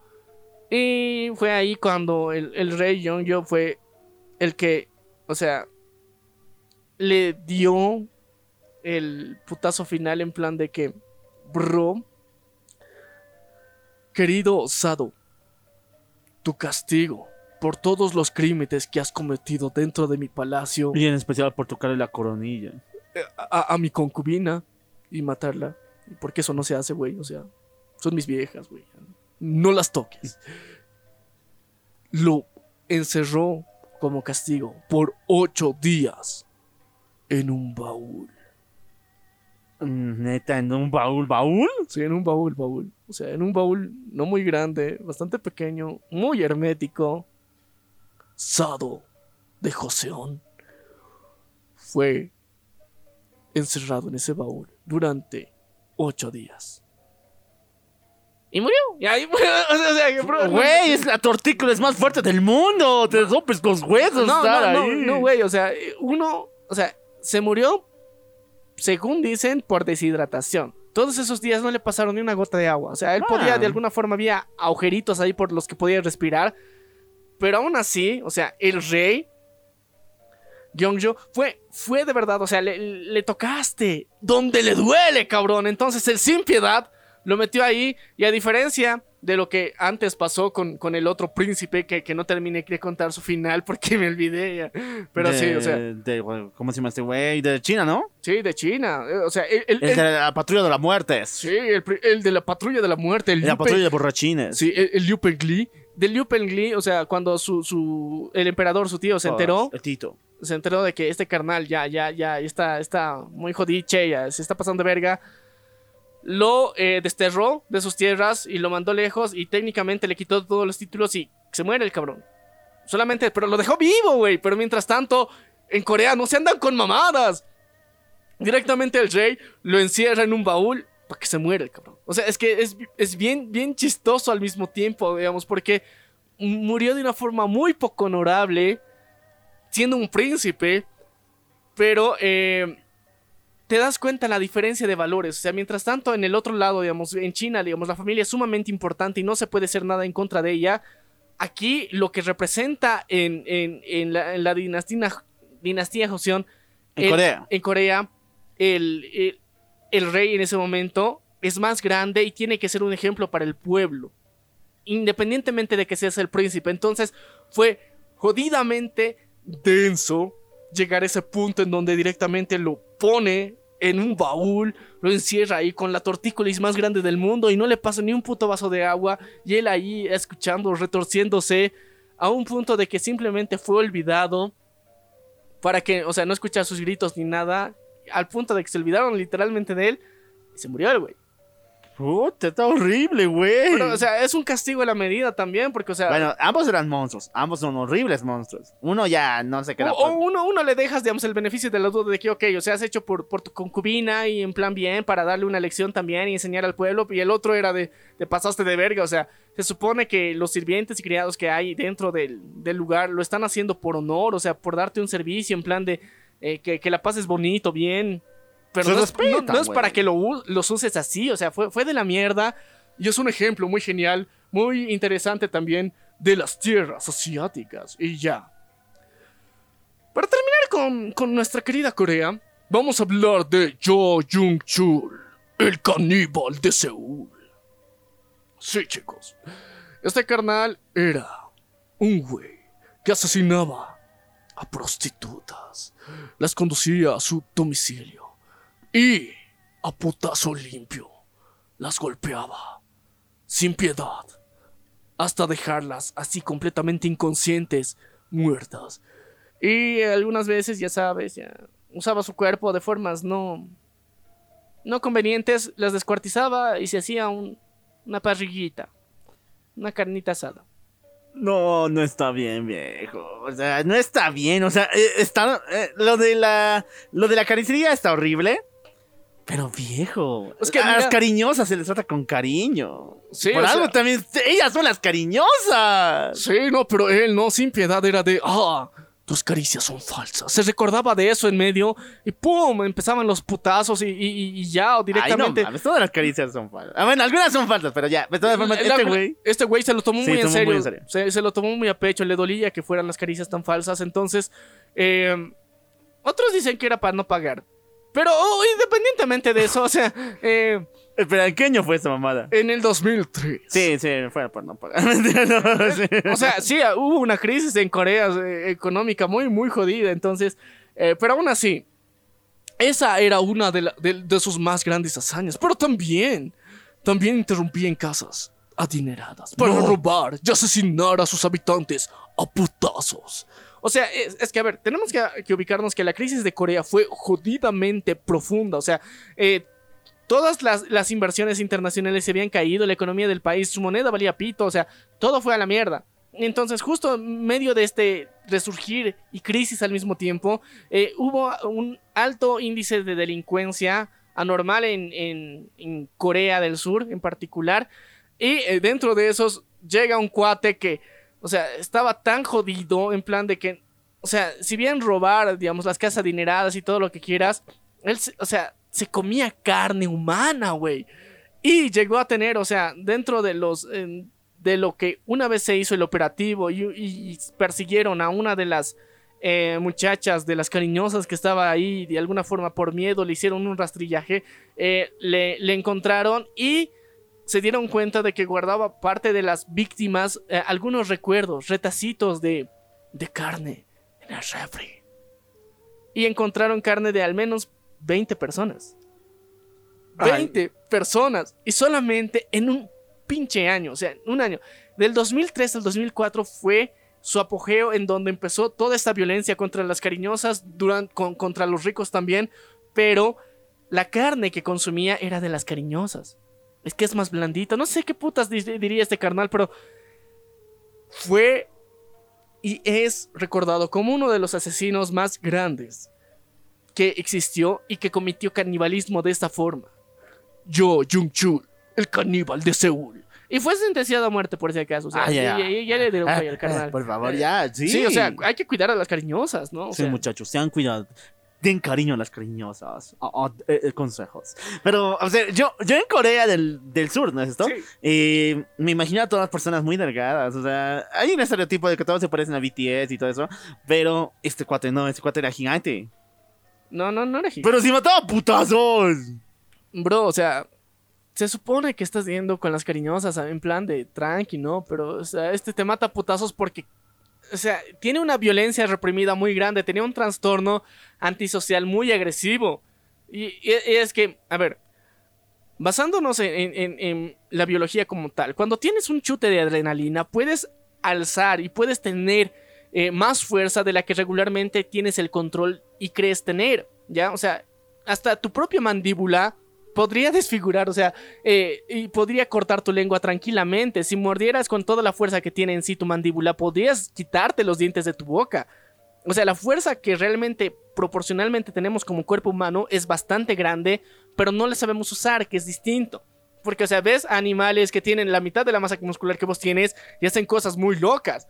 Y tú tienes más masa muscular, por eso, eh, cuando estás en esos estados alterados de la mente, digamos, cuando tienes algún trastorno eh, psicótico, muchas veces desbloqueas estos chutes de adrenalina y por eso las personas cuando tienen estos tipos de episodios son ultra agresivas y ultra fuertes, pese a que su complexión parece que es súper delgadita y estos es, no sé qué puto multivitamínico toman, pero no, o sea, técnicamente han desbloqueado esa parte gracias al chute de adrenalina que le ha dado su cuerpo y wow, es brutal. Y este cabrón, Yo Jun Chul, tenía unas unas actitudes ultra violentas en ese sentido porque no, no, no había tratado su vida de una forma muy llevadera, muy normal. Él había llegado a ese, a ese nivel muy, muy agresivo y sobre todo con las cariñosas, güey. O sea, no, no, Entonces me estás diciendo que un, un, un, un, un amigo de unos 1.40, unos 50 me puede sacar mi... Me puede sacar hasta el alma a putazo. si es que está con la suficiente adrenalina, o sea, necesaria, sí. Te, te puedes sacar la M tranquilamente. Chicos, mucho cuidado. Mucho cuidadito en las calles. ¡Mucho cuidadito! Sí, chicos, sí, pero ahora sí, ya vamos a dejar Corea y ya nos vamos así para, para terminar este episodio brutal con tantas muertes, asesinatos, porque los asiáticos están loquitos. No vamos a hablar solamente de las grandes ciudades, también vamos a ir a hablar de otras grandes ciudades y de un de una de una conjunción de islitas muy geniales y muy bonitas que tenemos allá por Asia, donde conocemos, eh, donde la conocemos como Indonesia, chicos. Y ahí tenemos a Hamad eh, Saraduji, también conocido como Datuk. Este carnal era, otra vez, Un respetado brujo y curandero. Ya tenemos dos. Ya tenemos uno de esos. Este es el segundo. Este es el segundo, chicos. Sí, porque en 1986, este carnal dijo que tuvo una revelación divina otra vez, en donde él se iba a convertir en el Dukan. Y eh, eh, Dukan es, médico, es un brujo superior, digamos, en su dialecto que tienen allá, eh, que iba a tener, digamos, muchos poderes de magia, curación, sanación, y eh, iba a ser muy poderoso. Güey, esto ya lo hemos visto. ¡Esto ya se ha visto! Pero hace, hace rato era por sanarse. Este carnal sí quiere poder. ya. Quiero otro giro de guion, a ver. Ya, algo, algo que me impresione, güey. Ya, pero entonces, dentro de esto, tuvo una especie de encuentro místico en donde dice que su padre le ha hablado a él, el fantasma de su padre le dice, ¿Quieres convertirte en el Dukan? y él dice, sí, Pues tendrás que hacer algo para obtener todo ese poder y convertirte en el más grande y legendario Dukan de toda Indonesia. Y él dice, ¿estás dispuesto a pagar el precio? Y él dice, sí, a huevo que sí, voy a ser el más chingón. Y su papá, el fantasma de su papá en sí le dice, porque no es su papá.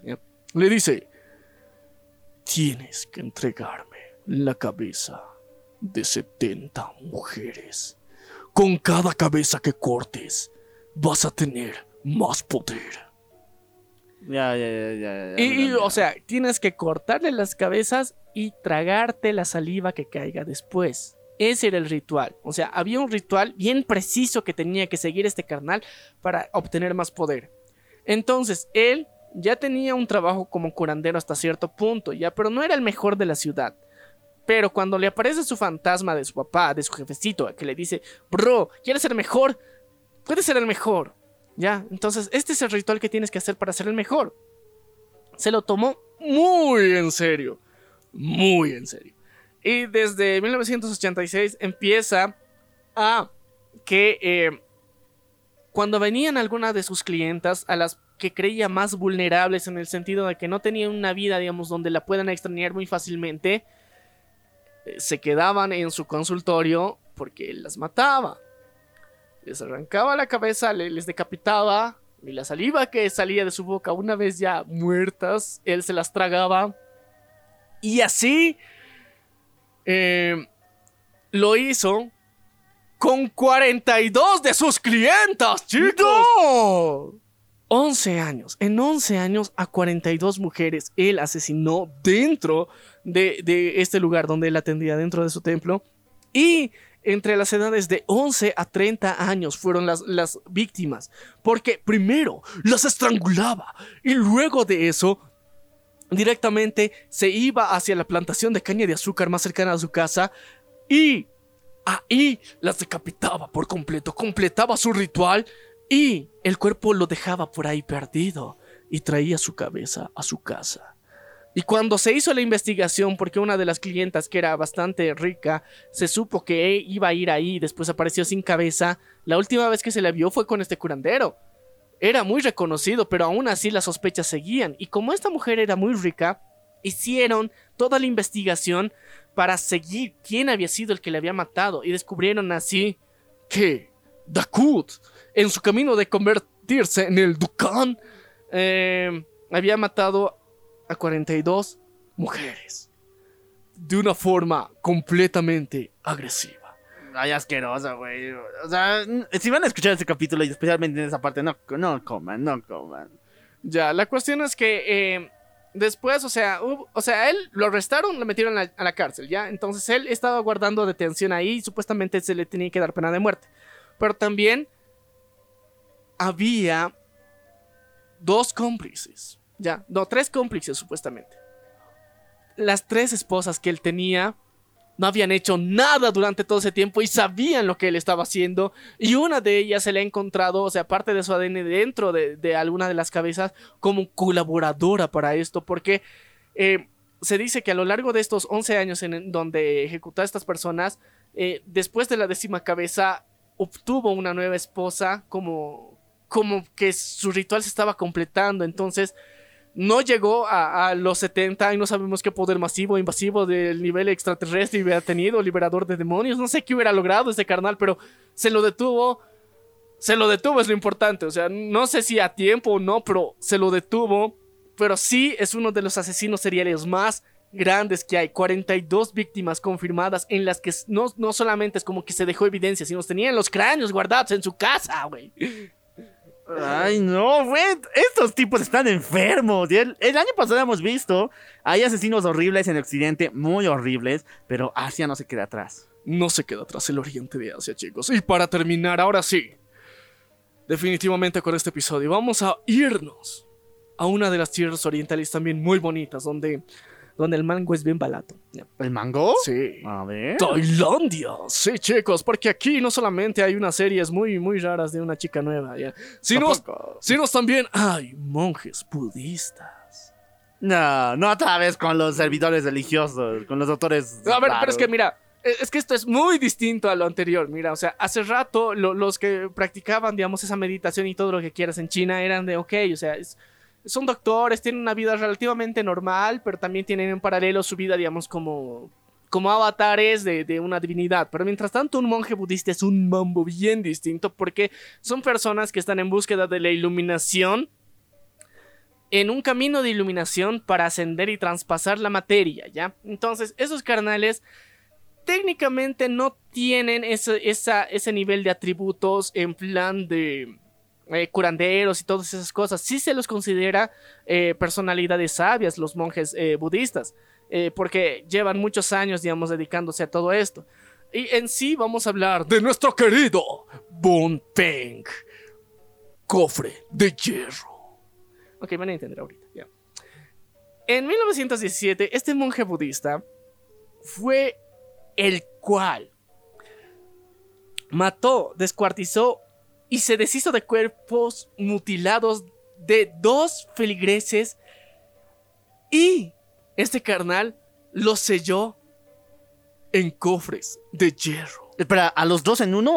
En uno? No, cada uno uno, Ah, pues. o sea, son no, dos, sí. Sí, sí, son dos cofres de hierro, ¿ya? Y luego, para borrar toda evidencia, los botó esos cofres de agua al río.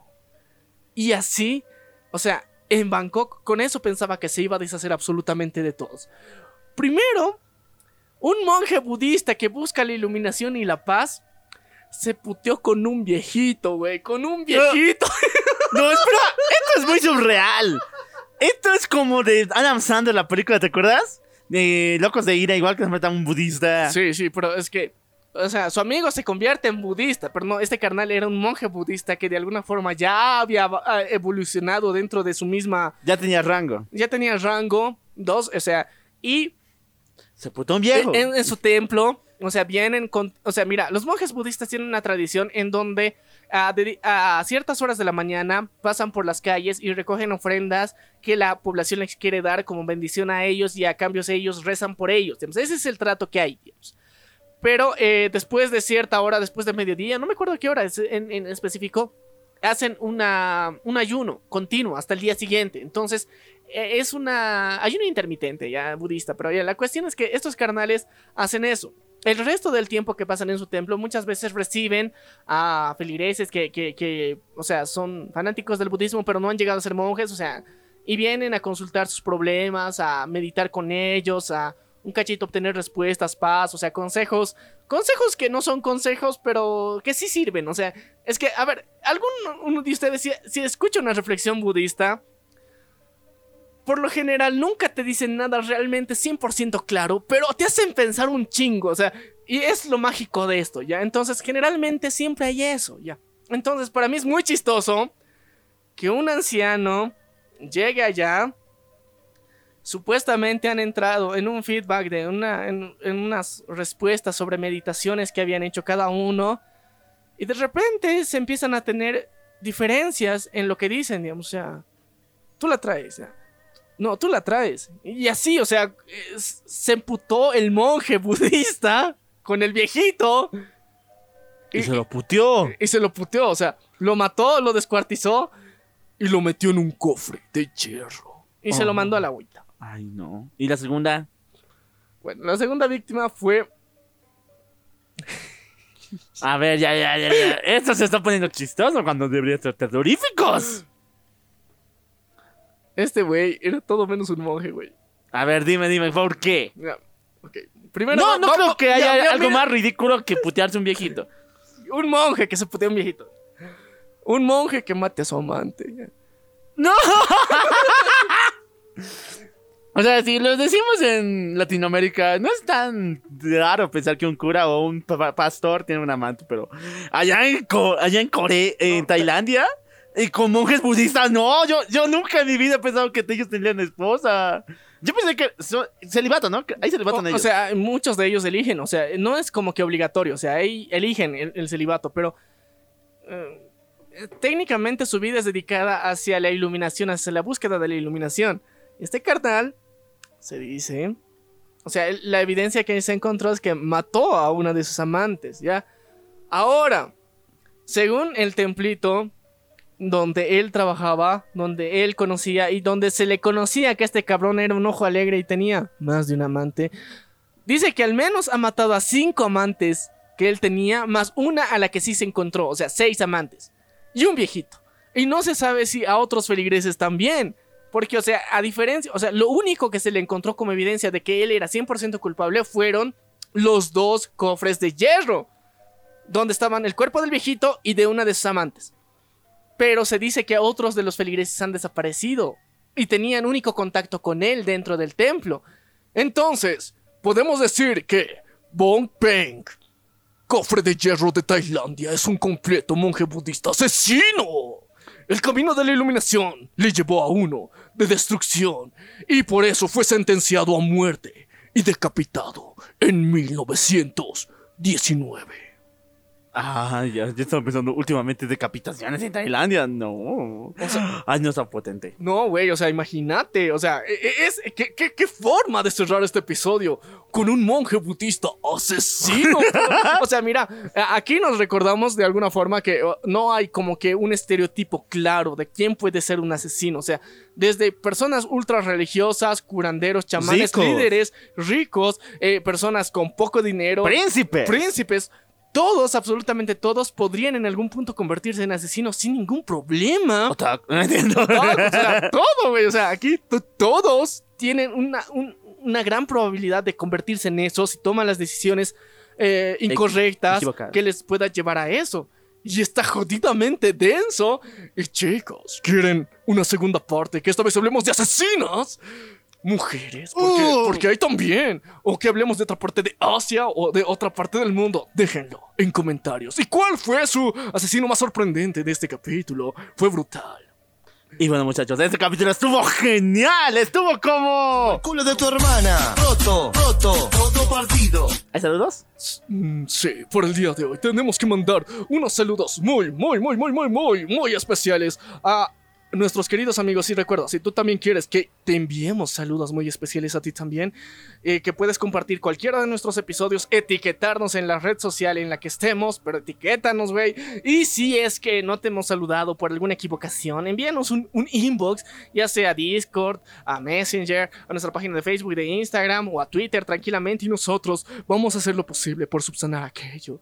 Y, y tenemos que enviar unos saluditos muy, muy, muy especiales a nuestro querido amigo Joaquín González Galindo, que nos dejó un excelente comentario. Y también a, nuestro querido amigo señor Bros desde la Ciudad de México, que nos envió unos saludos muy especiales también. Gracias, gracias por compartir cada uno de nuestros episodios y nuestro contenido en sus diferentes redes sociales. Y también tenemos a otros amigos que no, nos están, eh, estuvieron saludando y pidiendo episodios especiales que yo creo que de- pasado nuestro, nuestro querido mes de, del horror, de no sé, de, ¿cómo sería? Del sacrilegio de la cuarentena. Podemos estar saludándoles también a nuestro querido amigo Kage Games, a Emma a Aria20, a Andrés Estrada, También a Roberto Artoso y a nuestra querida amiga la Antonia Rule. Sí, Alberto Boero también que estuvo compartiendo cada uno de nuestros episodios. Así que muchas, muchas gracias a cada uno de ustedes por haber compartido nuestros episodios. Y bueno, yo soy el loco Al. Yo soy Menia. Y esto fue. La venganza del troll compartiendo a los asesinos más sangrientos del Oriente Asiático. Y nos vemos a la próxima.